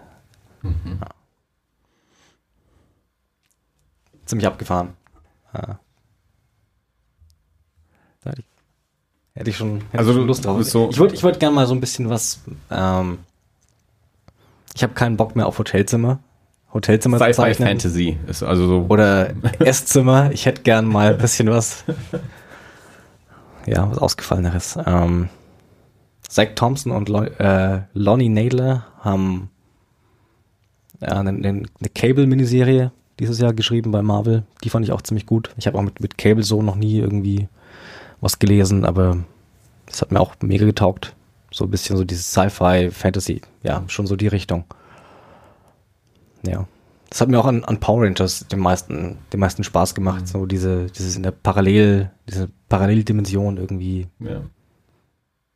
Ja, ich meine, wenn man jetzt natürlich äh, mal, mal äh, Warlords, die Affen und Bone Parish anschaut, ja, Knarren kommen da irgendwie immer vor, ne? Ja. Äh, Fahrzeuge schon auch mal äh, und es ist halt ja mehr, mehr, oder minder realistisch. Also Menschen, Erde, Fahrzeuge, Waffen, Anzüge oder, oder ja. ähm, Armeeanzüge oder irgendwie sowas. Und jetzt äh, willst du mal was Fantastischeres machen. Also mit den, mit den Armeeanzügen und den Waffen habe ich überhaupt kein Problem. Die zeichne ich gerne, aber. aber nicht in der Küche. Aber nicht in der Küche, ja. Das okay, ist dann, das ist dann. Da wäre natürlich wahrscheinlich Cable wirklich dann der richtige dafür. Da gibt es keine Küche mehr. da gibt es einen Block Beton und ein, ein Feuer und einen rostigen Topf. Ja, nee, auf jeden Fall. Ähm sehr, sehr spannend und wir werden es natürlich im, im, im, Auge behalten. Ähm, hast du in letzter Zeit irgendwas, also du hast jetzt ja schon ein paar Titel genannt, die du, du gelesen hast und gut fandest, aber jetzt gibt es auch irgendwas, was du jetzt, also jetzt auch außerhalb von würde ich gern mal zeichnen oder außerhalb von Marvel, irgendwas, was dich ähm, in letzter Zeit irgendwie angesprochen hat? Oder hast du in New York dir irgendwie Sachen angeschaut, die du spannend fandest oder irgendwas Neues entdeckt? Ähm, Comics oder meinst du jetzt in New York, die Stadt? Ich meinte jetzt erstmal Comics. Okay. Ähm, Weil kannst auch was über die Stadt New York erzählen. Oder? Das sind die Leute nämlich mega enttäuscht, wenn ich erzähle, ich war in New York und dann habe ich nichts anderes gemacht, außer halt den Comic-Con rumzuhängen ja. und, und, ein paar Blocks weit zu Bars zu laufen. ähm, für mich war das top. ich brauche die freien Statuen nicht sehen, wenn ich Tom King sehen kann. ja. Hey, du, ich, äh, vor ein paar Jahren haben wir ähm, haben wir Urlaub in Disneyland gemacht und da kann ich auch nicht sagen, ich war in Paris, ja. weil ich war in Disneyland ein paar Tage. Ich war dann auch mal ein paar Stunden in Paris. Ja, es, es aber an sich, äh, wir waren in einem Hotel in Disneyland, also ich habe mehr ja. Stunden in Disneyland verbracht als in Paris. War schon so ein bisschen eine Parallelwelt, weil auch vom Hotel waren es auch bloß immer jeden Tag so sieben Minuten zu Fuß mhm. zum Convention Center, von daher war das schon alles ziemlich ziemlich kleiner Mikrokosmos ja. in New York, den ich da erlebt habe. Ähm, ja, so, ich habe ähm, Klaus habe ich mitgenommen. Das wollte ich noch, da wollte ich noch reinschauen, weil mir halt äh, Joe, Joe the Barbarian schon gut mhm. getaugt hat von Grant Morrison. Deswegen mh, mm, Deadpool, äh, der letzte Film war. Nee, hast du den gesehen? Ja. Ich mochte den ersten nicht so gern. Ich ja? jetzt mit dem zweiten hatte ich jetzt sehr viel Spaß. Okay, weil mir hat der erste, glaube ich, besser getaugt. Ja. Also mir war der erste zu drüber. Also ja. ich, ich, also ich kenne Deadpool jetzt auch nur so Secondhand. Ich habe keinen gelesen. Ja. Ich weiß, dass es die Figur gibt. Ich weiß ungefähr, was die Figur ist, aber ich habe sonst nie irgendeine Deadpool-Geschichte konsumiert. Und da mir war der Film dann ein wenig zu arg. Da war ich für, auf den Humor irgendwie nicht so richtig eingestellt. Das, das war mir zu, zu viel Klamauk irgendwie. Und beim, beim mit dem zweiten hatte ich jetzt dann sehr viel Spaß. Also entweder vielleicht war, war ich auf den Humor besser eingestellt oder ich mochte wahrscheinlich, glaube ich, auch die, die Figurenkonstellation ein bisschen lieber, eben auch ja. so mit, mit Cable mit dabei und mit dem, äh, mit dem neuseeländischen Bub, der übrigens, falls du nicht äh, Handful Wilder, Wilder People gesehen hast, von Taika Waititi. Ja. Ich habe auch den letzten Tor nicht gesehen, der von, der war von Taika ja. Waititi, oder? Ja. Ähm, ja, das soll gut gewesen sein. Keine Ahnung, habe ich, würde ich mir schon anschauen. Ah. Also Hunt for the Wilder People immer eine ganz dringende Empfehlung. Okay. Ähm, da, ich, ich, weiß nicht, ob das die erste Rolle von dem Bub war, aber es ist auf jeden Fall das erste, was man so größer ja. wahrgenommen hat. Und er ist auch richtig gut. Und Sam Neill ist großartig, also ein ganz fantastischer Film. Und ja, also von daher, äh, den letzten Deadpool mochte ich da recht gerne, aber meine, wie gesagt, meine, meine Beziehung zu der Figur ist jetzt auch nicht so eng. Ja. Ja, Deadpool würde ich auch gerne zeichnen. habe ich schon. Äh, fürs Halloween Special. Also eigentlich sind es lauter so Rob Liefeld-Figuren, ja, Cable, Deadpool. Ich zeichne nicht gern Füße, vielleicht liegt es da. Ja, du und Rob Liefeld. Viele Taschen, große Knarren Ja, äh, und keine Füße. top. Ich muss auch ganz ehrlich sagen, also dieses, dieses, ich finde Rob Liefeld auch super spannend, das so ein bisschen mitzukriegen, äh, einfach wie sich so die, die Wahrnehmung von Rob Liefeld über die Jahre und Jahrzehnte äh, ändert. Und also ich habe, ich glaube, ich habe noch nie irgendwas von Rob Liefeld gelesen. Ich habe keine Meinung zu, Ja. zu seiner Kunst oder sonst irgendwie. Aber irgendwann ging dieses riesige Rob Liefeld-Bashing los. Ja. Und dann vor ein paar Jahren ging es plötzlich los, dass so die, die, die große Renaissance irgendwie kam, dass immer mehr Leute äh, eben dann auch die, die, die jüngere Image Guard dann seine ganzen Serien neu äh, interpretiert haben mit, mit Prophet und, und ähm, Glory und so, wo also Leute dann gekommen sind und gesagt haben, ja gut, ihr, ihr müsst seine Zeichnung nicht mögen, aber was der Typ für Comics gemacht hat, ist super wichtig und so und Ja. dass der auch tolle Sachen gemacht hat und, und er halt auch so, er ist halt auch ein bisschen so ein, so ein Großmaul, Ja. äh, wie er sich zumindest äh, darstellt. Also ähm, ich finde das äh, ja ne, ne, auf jeden Fall einen spannenden Typen, um das so ein bisschen von außen mit zu beobachten. Ich habe ähm, früher auf, auf YouTube immer diese Comic Book Greats, glaube ich, hieß das. Ähm, da hat Stan Lee Mhm. hat ähm, halt diverse Comiczeichner, die sie gerade bei, bei Marvel halt hatten, äh, interviewt. ja. Und so ein bisschen, so wie Stan Lee halt ist, immer so ein bisschen so ein bisschen geroastet noch nebenher, während die halt gezeichnet haben. Und ja, ich meine, der war ja auch da noch mega, mega jung, wie er Ja. da angefangen hat zu zeichnen. Ähm, Ja, diese Levis-Werbung gemacht und so. Ich glaube, das haben sie mir auch alle übel genommen, weil er irgendwie TV-Werbung für Jeans gemacht hat. So. gut, aber der war dann auch wirklich kompletter Rockstar. Ich glaube nicht, dass Ja, ja. es gut für ihn war und für seine Ja. für seine Zeichnungen, wenn man dann quasi so heftig abgefeiert wird, weil man dann als Künstler dann doch immer so ein bisschen die, so, so einen schmalen Grad zwischen Imposter-Syndrom und absoluten Ja. Größenwahn halt irgendwie läuft. Und wenn man dann halt, wenn, wenn dann NWA kommt zu deiner Signierstunde und sagt, signier hier mal meine Comics, Ja. dann kann ich schon verstehen, wenn man irgendwie abhebt und dann irgendwie Und nicht, dann mehr, halt nicht irgendwie- mehr dran jetzt in Frage stellt, ob Captain Americas Torso jetzt wirklich gut aussieht in, dem- in dem Cover. Und also, also, man ist halt Anfang 20, Ja. Anfang Mitte 20, äh, macht ein paar Millionen und äh, ja, das kann einem auch zu Kopf steigen. Aber ich meine, was die, ähm, was die mit Image gemacht haben, hat halt den kompletten amerikanischen Comicmarkt verändert bis heute. Also Ja. das, das war eine Revolution. Und ähm, das war, war eine super wichtige Zeit. Es war auch voll, also was, was so den, den Speculator-Market angeht, was natürlich eine vollkommen übertriebene Zeit. Also gerade noch ja. bei Marvel, aber dann auch bei, bei Image mit sonst wie vielen äh, Sondercovern und irgendwas und, und na gut, die Spekulationsblase ist dann ja auch geplatzt. Aber ich glaube, dass das für, ähm, für die Vielfalt im amerikanischen Comic auch super wichtig war. Also, Ja. mein, so amerikanische Comicmarkt ist immer noch von Superhelden dominiert und äh, auch, auch Image ist jetzt nicht, ähm, nicht Fantagraphics oder Drawn and Quarterly, ist jetzt auch nicht irgendwie so super Indie-Comic. Aber innerhalb des, innerhalb des Mainstream-Comics war es trotzdem super wichtig, ähm, da auch nochmal andere Player auf den Markt zu kriegen als, als Marvel und DC und über den Weg dann eben auch andere, ähm, andere Figuren und andere Geschichten und eben nicht 50 Jahre lang Ja. Captain America. Oder nicht nur, sondern eben auch noch was anderes mit anzubieten.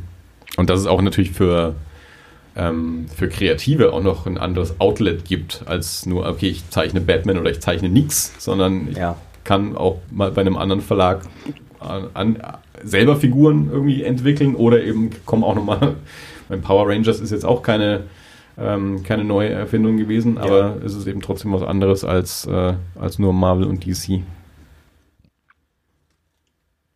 Es ist ja dann auch äh, irgendwo ähm, äh, ein, ein begrenztes Jobangebot.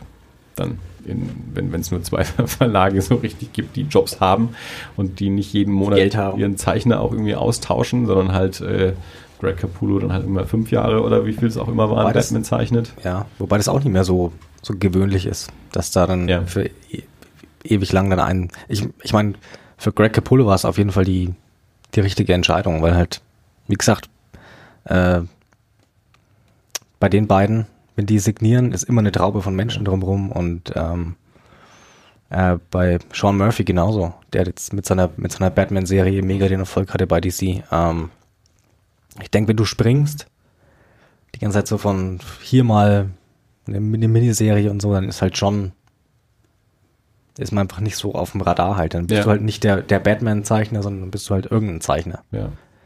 Ja, ich meine, es ist natürlich auch jetzt, wie, wie im Fall von Scott Snyder und Greg Capullo, dass auch so ein Team zusammenfindet und die sind ja zusammen gesteckt worden. Die kannten sich ja vorher nicht. Ja, da, Äh. die Interviews dazu sind, sind ziemliches Gold, wenn man so hört, dass, dass Greg Apollo erst nicht so der, der Fan von, Ja. von Scott Snyder war. Von dem, dem jungen Typ, der ihm erstmal irgendwie so, Von Skripts. so ein ja. fettes, fettes Skript vor den, vor den Latz knallt und ihm alles erklärt. Irgendwie, und so, so ein Team muss sich ja auch erstmal äh, finden, das dann Ja. auch jahrelang ähm, so, so den Nummer 1 Titel von DC auch irgendwie machen kann und die du halt auch wirklich so dann damit verbindest. Also das ist, einfach, das ist eine Batman-Ära. Also Ja. das, das passiert nicht jedes Jahr, dass, dass du so ein, so ein Ära-bildendes Team auch irgendwie zusammen hast auf so einem Titel, klar. Das ist jetzt auch was, wo ich ein bisschen überlege halt, ähm, weil ich halt bisher auch immer nur so Miniserien gemacht habe und wie gesagt immer nur so vier Hefte. Ähm, hier mal, hier mal was, da mal was. Ähm, deswegen habe ich gedacht, dass jetzt vielleicht erstmal nicht schlecht ist, wenn ich jetzt mal zwölf Hefte bei Bone Parish mache, einfach um, um zu sehen, wie ist es tatsächlich mal über ein Jahr lang einfach dieselbe Serie zu zeichnen. Ja. Ob es jetzt für Marvel ist oder nicht. Ähm, ja, deswegen mal schauen. Also ich, ich habe das Gefühl, dass man es auf jeden Fall merkt, gerade auch mit, dem- mit, dem, äh, mit dem Colorist und so, dass langsam so ein bisschen er weiß, wo, worauf ich hinaus will, wenn ich quasi in Schwarz-Weiß irgendwas zeichne, so Lichteinfall und so, dann da, man kommt dann schon irgendwie in so ein, in so ein Ding rein. Das ist auch mit dem, mit dem Redakteur jetzt relativ entspannt. Und wie gesagt, der hat mir meinen, meinen ersten Job gegeben, im Warlords. Und jetzt nach New York kennen wir uns auch ein bisschen besser und so. Und dann geht's schon mit den, mit den E-Mails ein bisschen, Mhm. bisschen einfacher, wenn man sich halt kennt jetzt. Ja. Also es ist, glaube ich, wahrscheinlich auch für, auch für andere Verlage ganz cool zu sehen, dass äh, wenn du halt auch mal nicht nur vier Hefte gemacht hast, sondern auch mal Ja. ein Jahr lang an einer Ja, das ist- Serie Das ist meine, das ist meine. Hoffnung, ja. Das hoffe ich jetzt auch bei, bei Marvel, dass die mir das ähm, im Prinzip meine, meine Loyalität nicht übel nehmen, dass ich sage, okay, ich habe jetzt da zugesagt für Bone Parish und das Ja. mache ich jetzt auch mal. Ich glaube, das Schlimmste, was ich jetzt machen könnte, ist, ähm, oder das Sch- Schlimmste, was ich hätte machen können, ist da jetzt nach fünf Heften irgendwie abzuspringen und dann wäre es irgendwie unschön geworden oder so, keine Ahnung. Deswegen, Ja. Und da ist ja auch, wie du ja vorhin auch gesagt hast, die Szene ist ja dann auch so klein, du weißt dann ja auch nicht, wer wem was irgendwie dann Ja, vielleicht genau. auch noch erzählt. Irgendwie so, hier, der Arsch hat uns im Stich gelassen oder was ja nicht. Ja. irgendwie. Und wie gesagt, ich meine, ohne, ohne Boom und ohne den Eric hätte ich jetzt, weiß ich nicht, wo ich jetzt wäre. Von daher, Ja, in der Grußkartenfabrikation halt. ja, würde ich jetzt in der Apotheken umschaukeln lassen. Hey, ich meine, äh, auflagenstärkste Zeitschrift in Deutschland. ja. Das Hey. Ding hat mehr Leser. Also manche Marvel ja, ja, ich glaube schon. Also die Comics da drin äh, erreichst du wahrscheinlich mehr Leute, äh, als du mit, mit Tor erreichst. ja, gut möglich, aber Unterschätzt man manchmal. ja. Es geht auch, das Tolle beim, beim Comic ist ja, dass du relativ, relativ ungefiltert so dein Ding machen kannst, mehr oder weniger. Und dann ist es deine Torgeschichte und nicht einfach Ja. irgendeine, irgendein lustiger Comic in der Apotheke, oder so, sondern dann hast du was mit Tor gemacht oder so. Es wäre sicherlich dann, also für mich jetzt wieder so als Außenstehender dann auch mal spannend, wie, ähm, wie unterschiedlich dann die, die Arbeit ist, auch was so, was so redaktionelle Einmischung oder so dann vielleicht auch angeht oder Ja. äh, wenn man dann eben an, eine, an einer großen IP ja auch arbeitet. Also weil wir wissen ja alle, Marvel natürlich auch mit den, mit den, äh, mit den Filmen, äh, wie die ja auch ihr, naja, ihren Verlagsoutput irgendwie darauf abstimmen, was in den Filmen gerade passiert. Also wir haben, wir haben die Rechte äh, für einen Fantastic Four Film nicht, also hören wir Ja. mal auf, Fantastic Four Comics rauszubringen, bis wir da die Rechte Ja, das zurückkriegen war und so. komisch. Ähm, und natürlich auch was so, was so Kostüm angeht oder sowas, also dass da doch irgendwie auch immer mal Abstimmungen dabei sind oder eben welche, was ist gerade jetzt die Zusammensetzung von dem, von dem Team? Wer sind jetzt gerade die, die Guardians of the Galaxy, weil James Gunn beschlossen hat, das sind die Figuren, die ich jetzt für den Film zusammenpacken will, dann werden die jetzt auch in einem Comic Ja. zusammengepackt. so. ja, es macht doch Sinn. Ja. Das Problem ist, wenn du, wenn du Avengers-Filme hast, die erfolgreich sind und dann ist Thor gerade nicht Thor, den du aus den Filmen kennst. Und äh, Iron Man ist gerade nicht der Iron Man, den du aus den Filmen kennst. Dann ist es halt ein Problem. Aber das haben sie jetzt irgendwie wieder ein bisschen, bisschen in, in, rückgängig gemacht, sage ich jetzt mal. Dass sie da in, in den Comics so ein bisschen ein Paralleluniversum aufbauen wollten. Das ist ja eh immer so, das, das kriegst du dem, dem Mainstream-Publikum ja quasi auch nicht erklärt. Also die Leute, die, also man, viele Leute schauen die Filme, die wenigsten davon schauen auch mal in den Comic rein. Ja. Äh, und denen dann irgendwie zu erklären, dass da dann irgendwie eben, keine Ahnung, äh, gerade nicht Bruce Wayne Batman ist, sondern äh, irgendwer anders da. Ja, da, da blicke ich schon irgendwie nicht mehr durch, weil es halt einfach, du kannst halt nicht, du kannst halt nur so viele Comics lesen. Ja. Gerade wenn du irgendwie den ganzen Tag schon Comics zeichnest, dann das hat mir auch bei jetzt der, der, der Tod von, von Stan Lee hat auch so ein bisschen gezeigt, wie wenig die Leute eigentlich von Comics wissen. Ich habe die, ich habe die äh, Tagesschau geschaut Hm. und dann hieß es ja, der Comiczeichner Stan Lee ist tot, Hm. so ungefähr. Ich- Die Leute Irgendwo in Neuseeland hat eine Zeitung ja äh, Spike Lee Spike für Lee. tot erklärt. Ja. ein Foto von Stan Lee. Das, das ist auch sehr gut. S. Lee ist gestorben. Da geht schon los, dass die Leute halt nicht wissen, dass es halt nur einen Comiczeichner gibt, der halt die Comics sich ausdenkt und halt alles macht. Ja. Sondern dass halt dann, dass, dass der halt Comic-Autor war und wer Jack Kirby und Steve Ditko sind, weiß eh keiner. Ja, gut, ich meine, das ist natürlich das ist auch schon Aber das ist auch so ein, das so ein ein, langer Kampf. aber das ist auch so ein Künstlerding. Ich meine, ich kenne es ja von mir selber. Die, die ganzen Künstler, die sind auch ganz gerne mal im, im Keller und kommen dann nicht raus. Und die, die Autoren, die machen halt dann Publicity und pushen ihr Zeug. Und ich hock im Keller und einen Podcast. Schon in Ziegelstein. Ich war schon in New York, jetzt bin ich wieder in Ziegelstein, Ja. verdammt. back, back to the roots. Irgendwann schaffst du es auch zu Kevin Smith, dann zu Fatman und Batman. Und, äh, Nee, das, das würde mich, glaube ich, mich zu sehr stressen. zu viel Aufmerksamkeit. Nee. Ja, also ich, ich würde es auf jeden Fall gönnen, wenn es mit Marvel klappt, auch wenn ich äh, ja irgendwie mit, mit Disney, Disney gerade im, im, im, im Krieg, im Clinch liege und Ja, ich finde es, eigentlich kein. die Filme langweilen mich mittlerweile so. Ich, ich So richtig. nehme Disney einfach den Rauswurf von James Gunn übel. Seitdem äh, Ja, bin, ich, okay. bin ich ganz schlecht auf Disney zu sprechen. Leider gehört Disney halt alles. Ja, das, das Problem ist generell, dass mittlerweile diese ganze Twitter-Kultur von das, was der gemacht hat, passt mir nicht und jetzt will ich, dass er gefeuert wird und so und so viele Leute schließen sich an und dann hören die Konzerne auch noch drauf, was irgendwelche getriggerten Leute auf Twitter von sich geben. Egal, egal von, von welcher Seite das jetzt kommt politisch. Es geht mir auf den Geist einfach. Das, Hat nur wenige Stunden gedauert, den größten Entertainment-Konzern äh, mindestens der USA in die Knie zu zwingen. ja. äh, weil irgendwer auf Twitter irgendeinen Scheiß gesagt hat. Ähm, also das, das nehme ich ihn ganz arg übel. Äh, deswegen, ich, meine, ich, bin, ich bin froh, dass seitdem noch kein Star Wars-Film rausgekommen ist. Deswegen war das Boykottieren bisher sehr leicht. Ich habe mich total auf Ant-Man and the Wasp gefreut gehabt. Den habe ich dann nicht angeschaut. Echt? Ja. Also vor allem, das, der kam auch ganz kurz drauf. Also Hm. es, es war, da war nicht viel Zeit Also das war so einer von den Filmen, wo ich mir schon irgendwie dachte, nee, den, der Ant-Man war schon nicht so gut. Ich mochte den halt sehr gerne. Okay. Ähm, ich, ich mochte so diesen, diesen ähm, 50er Jahre B-Movie, Monster-Movie-Charme. Also der hat Okay. so dieses, diese so äh, Formicula, Tarantula, überdimensionale ähm, Insekten und sowas. Okay. Also das, das, das hat mir sehr viel Spaß gemacht äh, an dem Film. Deswegen hatte ich mich eigentlich sehr auf den, auf den zweiten auch gefreut. Und ja, wie gesagt, das, das passierte dann relativ knapp äh, irgendwann nach, der, nach dem James Gunn-Ding und dann war ich überhaupt nicht in der Laune, in, in Ja. Disney-Marvel-Film zu gehen und habe auch seitdem, ähm, also ich war noch in keinem, keinem Disney-Film seitdem. Ich habe jetzt mal vor kurzem Solo angeschaut. Mhm. Meh. Ich mochte den auch ganz gerne. Okay. Also, den, den achten fand ich fand ich überhaupt nicht gut und der Solo, der war halt irgendwie meh. Der war schon, war schon gut. Ich hätte auch, wenn du mir vor ein paar Jahren gesagt hättest, dass ich mal keinen Bock mehr auf Star Wars Filme habe, dann hätte ich gesagt, du spinnst wohl, aber Ganz vielen Irgendwie- Leuten gerade so. so dieses, dieses ganze Disney-Einheitsbrei, der geht mir gerade irgendwie, Ja. Weiß nicht, da fehlt, irgendwas fehlt. Ich, ich schaue mir dann lieber Overlord an und da habe ich mehr Spaß dran. Oder jetzt hier der, der neue Creed, der im, ich glaube im Januar kommt der raus. Ich weiß nicht genau wann, aber Da habe ich Lust drauf. Ja. Ähm, ich, ja, einfach eine ne, ne Geschichte, die nicht einfach irgendwie so ein so ein ganzes Universum, wo so ein ganzes Merchandise-Universum dranhängt irgendwie.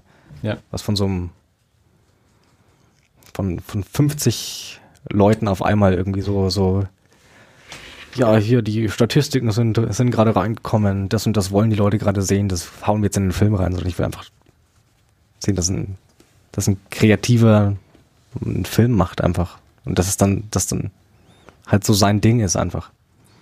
Ja, also ich, ich habe auch, also ich glaube, einige Menschen sind jetzt gerade so an dem Punkt, wo sie sagen, ich bin der Franchise überdrüssig. Mir geht's schon ganz lange so, dass ich keinen Bock mehr habe auf Franchise-Kino Hm. und ich auch lieber, lieber einen, einen kreativen Kopf, der mir eine Geschichte erzählt. Äh, selbst wenn ich den Film dann nicht so dolle finde, Ja. also Overlord, ich fand den ja nicht schlecht, der war ja okay. Ja. Aber ich finde das War auf jeden auch Fall immer noch, kein, immer noch spannender, dass eben da eine, eine originäre Geschichte von Ja. einem Geschichtenerzähler, der das Bedürfnis hat, diese Geschichte zu erzählen ähm, und nicht eben einfach nur der x-te Teil von Genau, ja. mit der Figur und es ist relativ egal, wer dahinter steht. Ich meine, Marvel hat es ja bei den Filmen auch tatsächlich äh, geschafft, also James Gunn sowieso und auch, auch Die- Taika die fand ich gut mit, auch. Mit, mit Ragnarök und so. Also wo du auch einen, einen Autor dahinter trotzdem erkannt hast, obwohl es auch Franchise-Kino war. Aber äh, an sich ähm, bei, bei anderen Filmen ist es halt auch irgendwie austauschbar, dann Ja. wer da dahinter steckt. Es funktioniert halt mehr wie Fernsehserie als wie Kino. Wobei ich da sehr, sehr äh, erstaunt war beim, beim letzten, ähm, bei, bei Infinity War war ich sehr überrascht. Also ich fand den sehr gut und ich war sehr überrascht, Ja. wie gut sie es hinbekommen haben, ähm, einen, einen kohärenten Film rauszubringen, obwohl so viele Figuren drin waren. Also da war ich Ja. ja sehr, sehr skeptisch, wie sie es schaffen, irgendwie all diese Figuren in einen Film zu packen und dazu noch einen guten Film rauszukriegen. Und ähm, das haben sie da sehr, sehr gut geschafft gehabt. Also war ich sehr erstaunt, mit dem hatte ich tatsächlich viel Spaß. den habe ich noch nicht gesehen. Hm. Ah, da haben wir die ganzen Memes aber schon den halben Film gespoilert irgendwie. Sowas kriege ich ja nicht. Diese Meme-Kultur geht läuft komplett an mir vorbei. Das Einzige, was ich von der Meme-Kultur mitkriege, ist, dass ich habe einen Arbeitskollegen, der ist auch so, so ein Mitzwanziger, Ja. der ist ganz tief in dieser Meme-Kultur und verschickt auch die ganze Zeit irgendwelche Memes und sowas. Was aber sehr, sehr spannend ist, der weiß nie, wer auf diesen Bildern drauf ist. Der weiß immer, was das Meme bedeutet. Der weiß aber nie, wo es herkommt. Wenn ich immer sage, ja, hast du den Film überhaupt gesehen? Also er weiß nicht, wovon ich dann Ja. spreche. Äh, er weiß nicht, wie die, wer die Figur ist oder der Schauspieler oder sonst irgendwas. Äh, aber er weiß halt, dass das äh, im Internet die und die Bedeutung hat. Das weiß ich dann immer nicht. Ja. Naja, gut. Also, du machst jetzt eine Karriere bei Marvel. Ähm, ich äh, finde, das ist Disney uns irgendwie auch schuldig für die James Gunn-Geschichte. Auf jeden Fall. Ist James Gunn raus, dann muss Jonas Scharf rein. Ja. Also dann kann ich, kann ich da ähm, halbwegs mit leben. Muss ich mich halt auf Twitter benehmen dann. Ja, muss endlich mal aufhören hier mit deinen schmutzigen Witzen auf, äh, auf Twitter. Das ist auch nicht auszuhalten. Ich bin wie so, ein, wie so ein Bot auf Twitter. Ich like und re- retweete nur Sachen, wo ich, wo ich drauf getaggt werde. Naja, meine, du sollst ja auch zeichnen und nicht irgendwie hier. äh, Ja, aber da macht Twitter keinen Spaß irgendwie, Zeichnungen hochzuladen. Das mache ich lieber auf Instagram dann. Ja, ja, klar. Ich sage ja, du, du, sollst ja auf Twitter, du sollst ja auf Twitter gar nicht irgendwie groß was machen. Du sollst ja zeichnen. Ach so, ja. Du sollst ja nicht hier irgendwie auf Twitter prokrastinieren. Ja, Ab und zu brauche ich meine Instant Gratification. Dann Ja. lade ich was auf Twitter, äh, auf, auf Instagram hoch und dann. Und dann habe ich es schon zweimal geliked. Ja. Immer mit dem Privataccount und mit dem Erie-Account. Wenn Jo, du nicht doppelt auf Like tippst. Ist alles okay. weil, es geht ja auch nicht weg. aber, ja, okay, kommt drauf an. Wenn du zweimal Double tappst, dann ist, es, ist der Like weg. Ähm, aber nicht, wenn man es auf dem Bild macht. Also du kannst ja auf dem Bild Ja. oder auf dem Herz. Ja. Wenn ich auf das Bild, dann geht es nicht weg. Bin mir Sicher? ziemlich sicher. Probieren wir es aus. Also probieren wir es aus. Ich suche jetzt mal ein Bild von Jonas Schaf, das ich noch nicht geliked habe. Oh, da gibt's welche. Weiß ich noch nicht. Schauen wir mal. Vielleicht hast du ja heute noch eins hochgeladen. Ich, ich bin, ähm, beziehungsweise ich, ich bin ja auch vor allem mit meinem eigenen Account äh, gar nicht so oft, ähm, also ich bin nicht so oft auf meinem eigenen Account. Ich bin immer recht regelmäßig auf dem Erie-Account irgendwie unterwegs, aber nicht zwingend auf meinem eigenen. Und, aber das ist ja, ihr seid jetzt also live dabei. So, Jonas Scharf, es lädt. Das hier, das ich, ach doch, das habe ich auch schon geliked. Das war das Drive-Ding. Was ist mit dem? Ah ja, das habe ich doch schon nicht geliked, das habe ich also verpasst. Hier, wir sehen, das ist noch nicht geliked. Ich äh, like mal. So, also jetzt ist Dings und Ha. geht nicht weg. Siehst du mal. Ja. Dann habe ich Scheiße gelabert. Wenn ich auf das Herz wieder Da, gehe, dann da, geht's da. weg. Aber wenn Okay. ich auf, aufs Bild gehe, Siehst du mal, wie wenig ich auf Instagram bin. so hart arbeite ich. Für meine Leser. du kriegst jetzt irgendwie 18 Benachrichtigungen, Kann dass ich das eine Bild geliked habe. oder So, so hart arbeitest du, genau. Ähm, ja, was, was willst du uns noch irgendwas Spannendes berichten? Gibt es noch irgendwas, was, äh, was, was weiß wir nicht, noch ich nicht hab- angesprochen Ich haben? fühle mich schon wieder äh, schuldig, weil wir wie beim letzten Mal einen Dirk irgendwie den ganzen Abend ignoriert Ich haben. bin nicht so ganz gesund, alles gut. Ich, Hast du, hast du irgendwelche Filme gesehen, die du empfehlen kannst? ich äh, war mit dem Andi im Kino, aber das ist jetzt nicht so super spannend, weil den Film gibt schon eine Weile. Ähm, bloß weil es den schon eine Weile gibt. Also hier die neue, die neue Junk Food Cinema Folge geht zum Beispiel auch über den Film. Ähm, von daher ist es eigentlich doch auch wieder aktuell. Hm. Wir haben äh, Spiel mir das Lied vom Tod gesehen in einer 35 mm Kopie mit Okay. echt viel Schäden, aber richtig gut. Ja, sie haben im Com-Kino äh, neulich zum 90. Geburtstag von Ennio Morricone Mhm. ähm, Spiel mir das Lied vom Tod gezeigt und die Gelegenheit wollten wir uns nicht entgehen lassen, den mal auf der Leinwand zu sehen. Dirk hatte ihn noch gar nicht gesehen. Ich habe ihn Mhm. schon mehrfach gesehen, so in meinem Leben, aber noch nie auf der Leinwand. Und nachdem wir als alte Filmvorführer ja auch äh, Fans des 35 mm Filmes sind und äh, von daher auch äh, Spaß dran haben, alte, verkratzte, äh, unscharfe Kopien. Für die wir früher Antes kassiert hätten. genau. Ja. Und jetzt macht es uns Spaß. Jetzt ist es. Retro. Vorher noch ein bisschen mit dem, mit dem, äh, mit dem Vorführer gefachsimpelt über die Kopie. Und ja, das war, das hat viel Spaß gemacht. Das war sehr, sehr schön. Äh, großartiger Film, den man auch gar nicht äh, zu oft sehen kann. Das war sehr spannend. Ich habe gesagt, jetzt ähm, die, die neue Junk Food Cinema Folge. Ähm, das wusste ich vorher nicht. Also die ähm, kam jetzt, also mh, oder kommt jetzt diese Woche raus. Ich habe so eine, diese Vorab Patreon ähm, äh, Folge heute gehört. Äh, und das war, war auch ganz spannend. Und ich habe mit, mit, mit einem Kunden habe ich mich neulich drüber unterhalten, von dem ich ihm auch weiß, dass der großer Fan von dem Film ist. Mit dem habe ich dann so erst mal Business geredet und dann haben wir mal über Kino geredet, haben wir mal über den Film gesprochen. Und ja, ich, ich könnte wahnsinnig viel zu dem Film erzählen. Dirk, wie fandst du den? Ähm, ja. Dirk war nicht ganz fit und der Film Ja, war lang äh, und spät. Ja, ja. Hm. Es ist nicht so der Actionreißer, unbedingt. Ich habe ihn vor Ewigkeiten mal gesehen. Ich weiß gerade gar nicht mehr, wie er, wie er Also- sich so anfühlt von der Länge her. Ja, also es sind jetzt keine, keine Schnitte, wie man sie heute gewohnt ist. Hm. Ja, okay, ja gut. Das ist schon eher so, Der hat ein eigenes Erzähltempo. ja, ja. das ist nett formuliert. Und er geht zwei Stunden 46. Also, Mhm. Ja, das ist ja mittlerweile Standardfilmlänge fast. ja, stimmt, das hat Marvel auch beschert. Ja. Das ist äh, Kannst du unter, Tra Transformers anschauen. unter Dafür hat er 215 auch nicht mehr geht. Ja. hat dieselbe Länge, aber 40 mal so viel Schnitte. Vermutlich. Das stimmt. Exponentiell viel mehr Schnitte. Und wahrscheinlich auch deutlich mehr Lärm. Das ist, das ist das, was mir ähm, dieses Mal ganz extrem aufgefallen ist. Das, ähm, der Film ist natürlich super bekannt für seine Musik, zu Recht.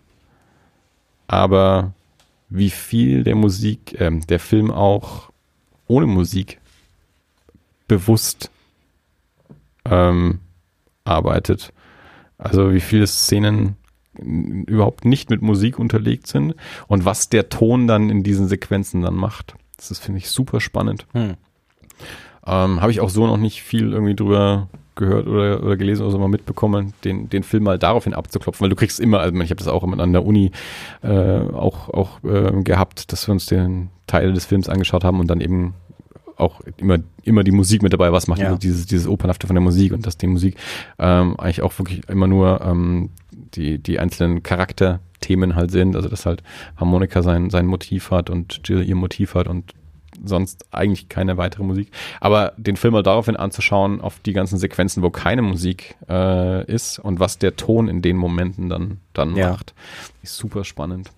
Weil du es gerade sagst, ähm, da habe ich vor kurzem einen, einen, so einen kleinen Artikel über Bone Parish gelesen, ähm, wo er bloß über, also der, der Autor hat, hat bloß über die, die stillen Panel in Bone Parish 4, glaube ich, war es, äh, geschrieben, was für mich total spannend war, weil eigentlich war der, ist der, der Comic-Journalismus so weitestgehend, die ganzen Reviews und so sind eher relativ platt, so, ja, das und das passiert und die Zeichnungen sind gut und die Story ist gut und Wenn du, wenn du Ähm. Vorwörter, Vorwort, Worte, Vorworte äh, von, von so Sammelbänden äh, liest, dann ist es meistens, boah, der, der Autor ist so toll und die Geschichte ist so super und dann im letzten Absatz nochmal so, ja, und der Zeichner kann auch was. Ja, ja, das ist ja. ganz häufig leider so, ja. Ähm, auf jeden Fall hat der dann so ein bisschen so die ganzen die, die, die Rolle von, von Stille einfach in, in, im letzten Bone Parish so, ein bisschen, wie er es halt interpretiert. Und ich fand es halt ziemlich interessant, weil ich meine, ich habe, also die, Cullen hat im Skript schon dann immer stehen, dass da kein, kein Dialog oder so ist. Also es ist im, im Skript schon drin, aber wie man die Panels wählt und welchen, welchen Shot man dann wählt, das, das ist, mache ja alles dann im Prinzip ich. Aber dann hat man es halt eben nochmal aus so einer, konnte ich das aus einer anderen Perspektive nochmal sehen, so, Ja. ja, so, das habe ich tatsächlich so gemacht, weil im Prinzip sind es immer so, so Bauchgefühlentscheidungen.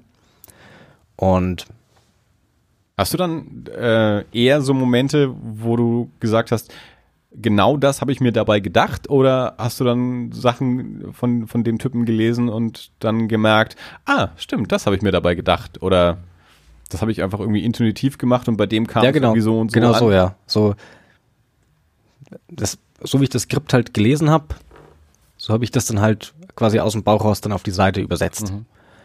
Und im Prinzip so, ja, genau das steckt eigentlich da dahinter. Ähm, aber war jetzt nicht so, dass ich das genauso rational, wie, wie er es halt aufgegliedert hatte, halt irgendwie in, in dem Moment im Kopf hatte. Von daher, das, das war, fand ich eben so, so spannend dran. Dass man das dann irgendwie ja, einfach weil, Hat dich das jetzt beeinflusst für die weitere Arbeit? mh, ich denke nicht. Ich, ich weiß nicht. Vielleicht, vielleicht. Sitzt du jetzt das nächste Mal vor dem stummen Panel und weißt nicht mehr, was du tun sollst? Ähm, nee. nee, aber generell, ich, ich fand's, ich fand's gut, dass dass es auch Leute gibt, die, die dann sowas noch bemerken und Ja. denen sowas dann auch wichtig ist und die dann auch, sich auch die Zeit nehmen, da einen Artikel drüber zu schreiben, für den sie garantiert nicht kein oder kaum Geld bekommen. Da gibt es ja so einen ganz geilen YouTube-Kanal, dessen Namen ich jetzt natürlich gerade wieder nicht parat habe, ähm, der, der Comics äh, dann tatsächlich immer auf so ähm, ganz einzelne, sehr spezielle Elemente hin abklopft. Also die haben, der hat ein, ein Video gemacht zu ähm, zur Farbgebung in, ähm, in Southern Bastards, ein Mhm. Video zum Lettering im Sandman oder irgendwie Ja. sowas. Also wirklich nur so, so sehr, sehr spezielle Elemente und die an einem Beispiel dann mal so, so abklopft. Jason Latour war begeistert davon, dass äh, ein deutscher Comiczeichner seinen äh, Comic über Rednecks, über Football spielende Rednecks gut findet.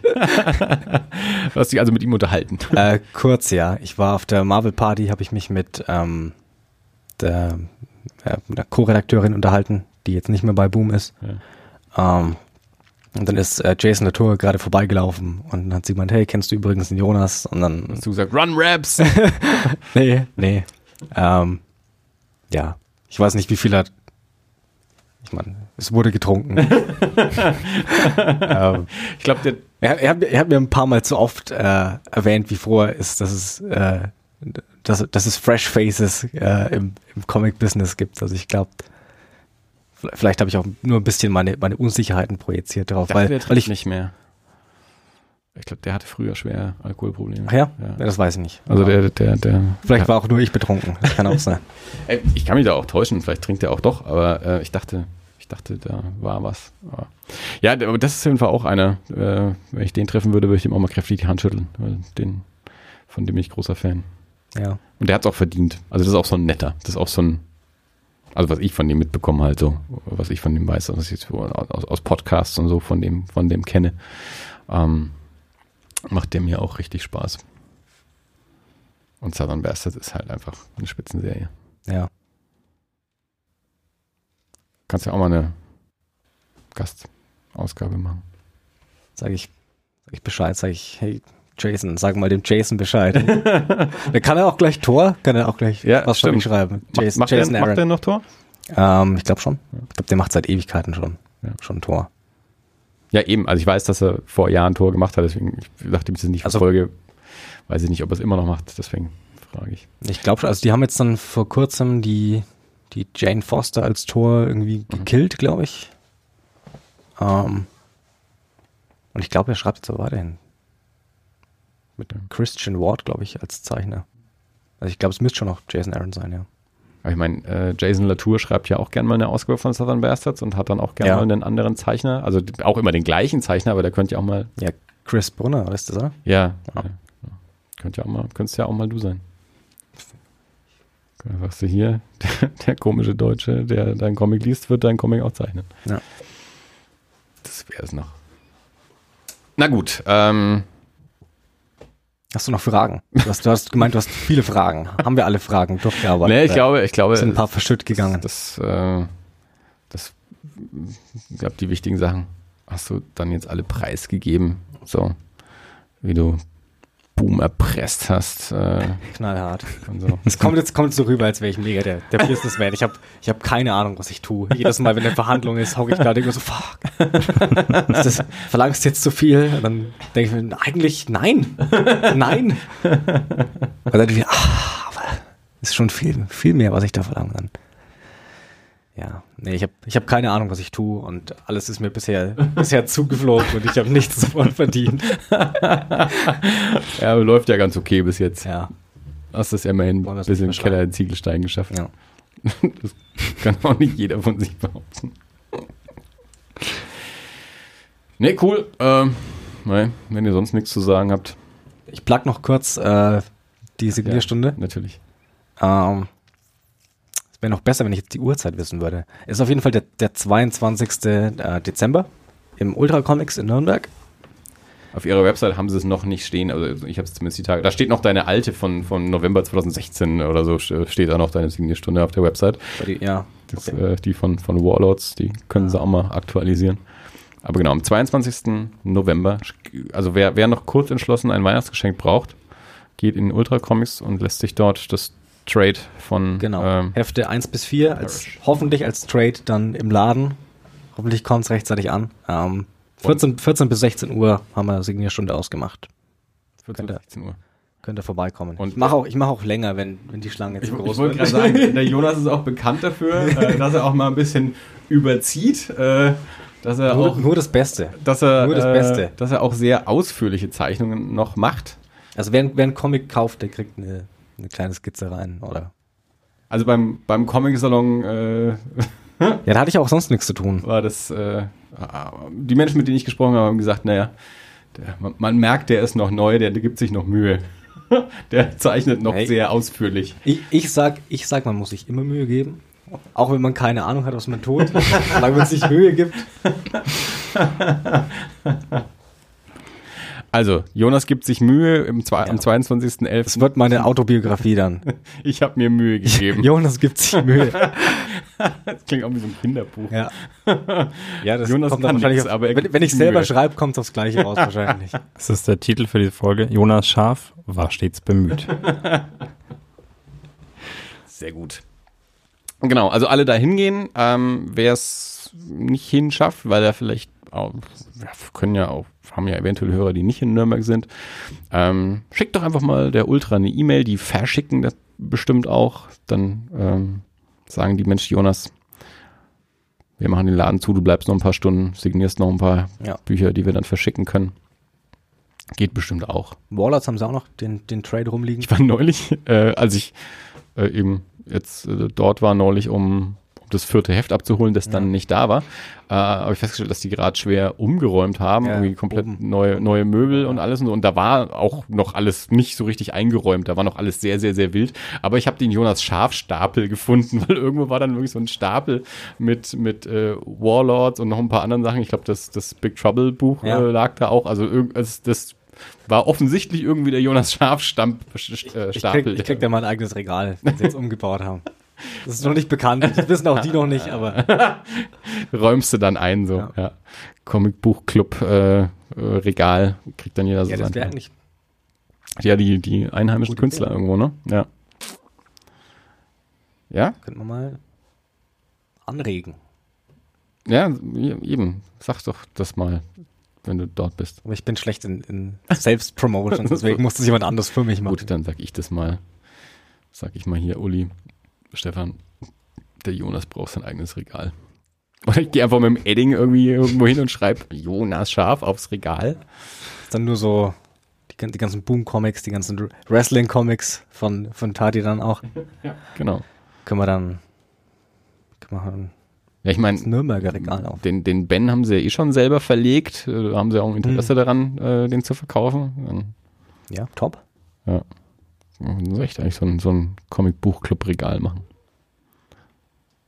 Ja. Ansonsten, was ich habe ja früher mit einem mit einem Freund auch regelmäßig in Buchhandlungen ähm, Bücher, die wir gut fanden, äh, promoted, indem wir sie auf den Sch- Tisch gelegt haben, wo sie Ja. nicht hingehört haben oder eben so ins Präsentationsregal. Eine Buchhandlung hatte auch so ein, so ein Regal mit so Empfehlungen der Mitarbeiter. Da haben wir auch gerne mal Bücher reingestellt, die wir gut fanden. Einmal habe ich auch, das war im alten Hugendubel noch, da, da hatten sie in, in, in den Büchern so, so, so Karten reingesteckt, wo Mitarbeiter was draufgeschrieben haben, also wirklich so handschriftlich Ja. das, das Buch empfohlen und so eine Kritik irgendwie reingeschrieben haben. Und diese Karten, ähm, die waren, die konnte man beidseitig beschriften. Dann haben wir einfach aus einem Buch das Ding rausgezogen und auf der anderen Seite dann halt habe ich dann so meinen eigenen Text geschrieben für das Buch, das ich promoten wollte. Und dann sind wir wieder hin in die Buchhandlung, haben das Buch aus dem Regal genommen und auf den Tisch gelegt und halt äh, die, die Karte so, so reingelegt mit, mit, meiner, mit meiner Empfehlung dafür. Haben so ein bisschen Buchhandels äh, Vandalismus betrieben. Aber immer nur, also im guten Sinn. Also wir haben ja nichts kaputt gemacht. Wir haben einfach nur Sachen empfohlen, die wir halt empfehlen wollten. ne? Ja. Das kann man mit deinen Sachen ja auch machen. Hm? Zieh ich einfach immer deine Comics aus dem Regal und legst sie irgendwie auf den Tisch. Ich meine, das machen wir natürlich nicht. Nee, so, sowas, sowas machen wir nicht. Nee, nee. Man, man kennt uns da ja auch. Das da muss man ja vorsichtig sein. Berüchtigt. Berüchtigt, naja. So schlimm wäre jetzt auch wieder nicht. Die haben schon viel Geld an mir verdient. Na gut, ähm, wie gesagt, äh, ihr folgt natürlich alle dem Jonas auf seinen verschiedenen Social Media Kanälen, wie wir gelernt haben, hauptsächlich auf Instagram. Ich glaube, es war J-Scharf, wenn ich das gerade richtig gesehen habe. Ja, Auf Twitter irgendwas anderes. Scharf Jonas. Ja, ich glaube ja, so rum. einfach Jonas Scharf suchen. Dann Findet man schon. Meine, der so viele. Jonas Scharfs gibt es dann halt auch nicht und schon gar nicht die Ja. Comics zeichnen. scheinbar gibt's genug Jonas Scharfs, dass sie Jonas Scharf überall. Überall schon vergeben. Äh, ja, oder? sonst würde ich nicht so, so ein Kauderwelsch hier machen. Ja, hättest du dir mal einen anständigen Künstlernamen zugelegt, Ja. äh, dann könntest du überall Dozer Draws heißen. Also das Äquivalent davon halt. Nee, aber hier, findet er. Äh, ansonsten vielleicht verlinkt der Dirk das auch in den Shownotes. Oder wie ich, jetzt, wie ich jetzt seit New York Jonas Scharf. Jonas. J Sharp, J. J Sharp. Ja, ja, Kevin Sharp gibt's, ne? weißt Das du? wird dann, das wird dann, glaube ich, verwirrend. Ich weiß nicht, wer das ist, keine Ahnung. Also ich, Kevin, Jonas. Ja, aber meistens steht bloß der Nachname auf dem Cover drauf. Achso, okay. Oder Liam, Liam Sharp heißt er. Liam Sharp, so heißt Es er. gibt bestimmt auch noch mehr Menschen, die Sharp heißen. Ja, aber der ist ein berühmter Comiczeichner, den man kennt. Da will ich nicht, nicht in seinem Schatten Okay, stehen müssen also- mit demselben. Spicy, Hot. Haben wir dich nicht eh schon mal Jonas Hot genannt Ja, beim letzten Mal? Oder so? beim, letzten Mal. Ja. Da haben wir drüber geredet, dass ich Fur Furry Porn machen würde. ist ein bisschen aus dem Ruder geraten, der letzte Podcast. Haben wir mehr Wein getrunken als Ja. heute. Okay, ich glaube, das ist ein guter Moment. Äh, Ich habe jetzt so professionell mein, mein Zeug geplant Ja, und, jetzt und jetzt- enden wir auf Furry Porn. Ey, jetzt sind Also, wir wieder bei sagen, Furry du Porn. hast es aber rausgezogen. Ich habe ich hab mich daran nie erinnert. Das ist sehr schön. Damit, äh, ich Also, finde das ein gutes Schlusswort. Demnächst Furry Porn bei Marvel von äh, Jay Hot. Läuft. Das ist super. Perfekt. Gut, also äh, vielen Dank fürs Mitmachen, vielen Dank fürs Zuhören, vielen Dank fürs Vorbeikommen. Dirk, war das alles? Jawohl. Jupp, Dankeschön. Also dann, äh, jetzt haben wir keine Pläne für die nächste Folge. Oh, aber da wird sicherlich auch irgendwann wieder Okay. eine kommen. Bestimmt. Bis bald. Bis bald. Danke, ciao.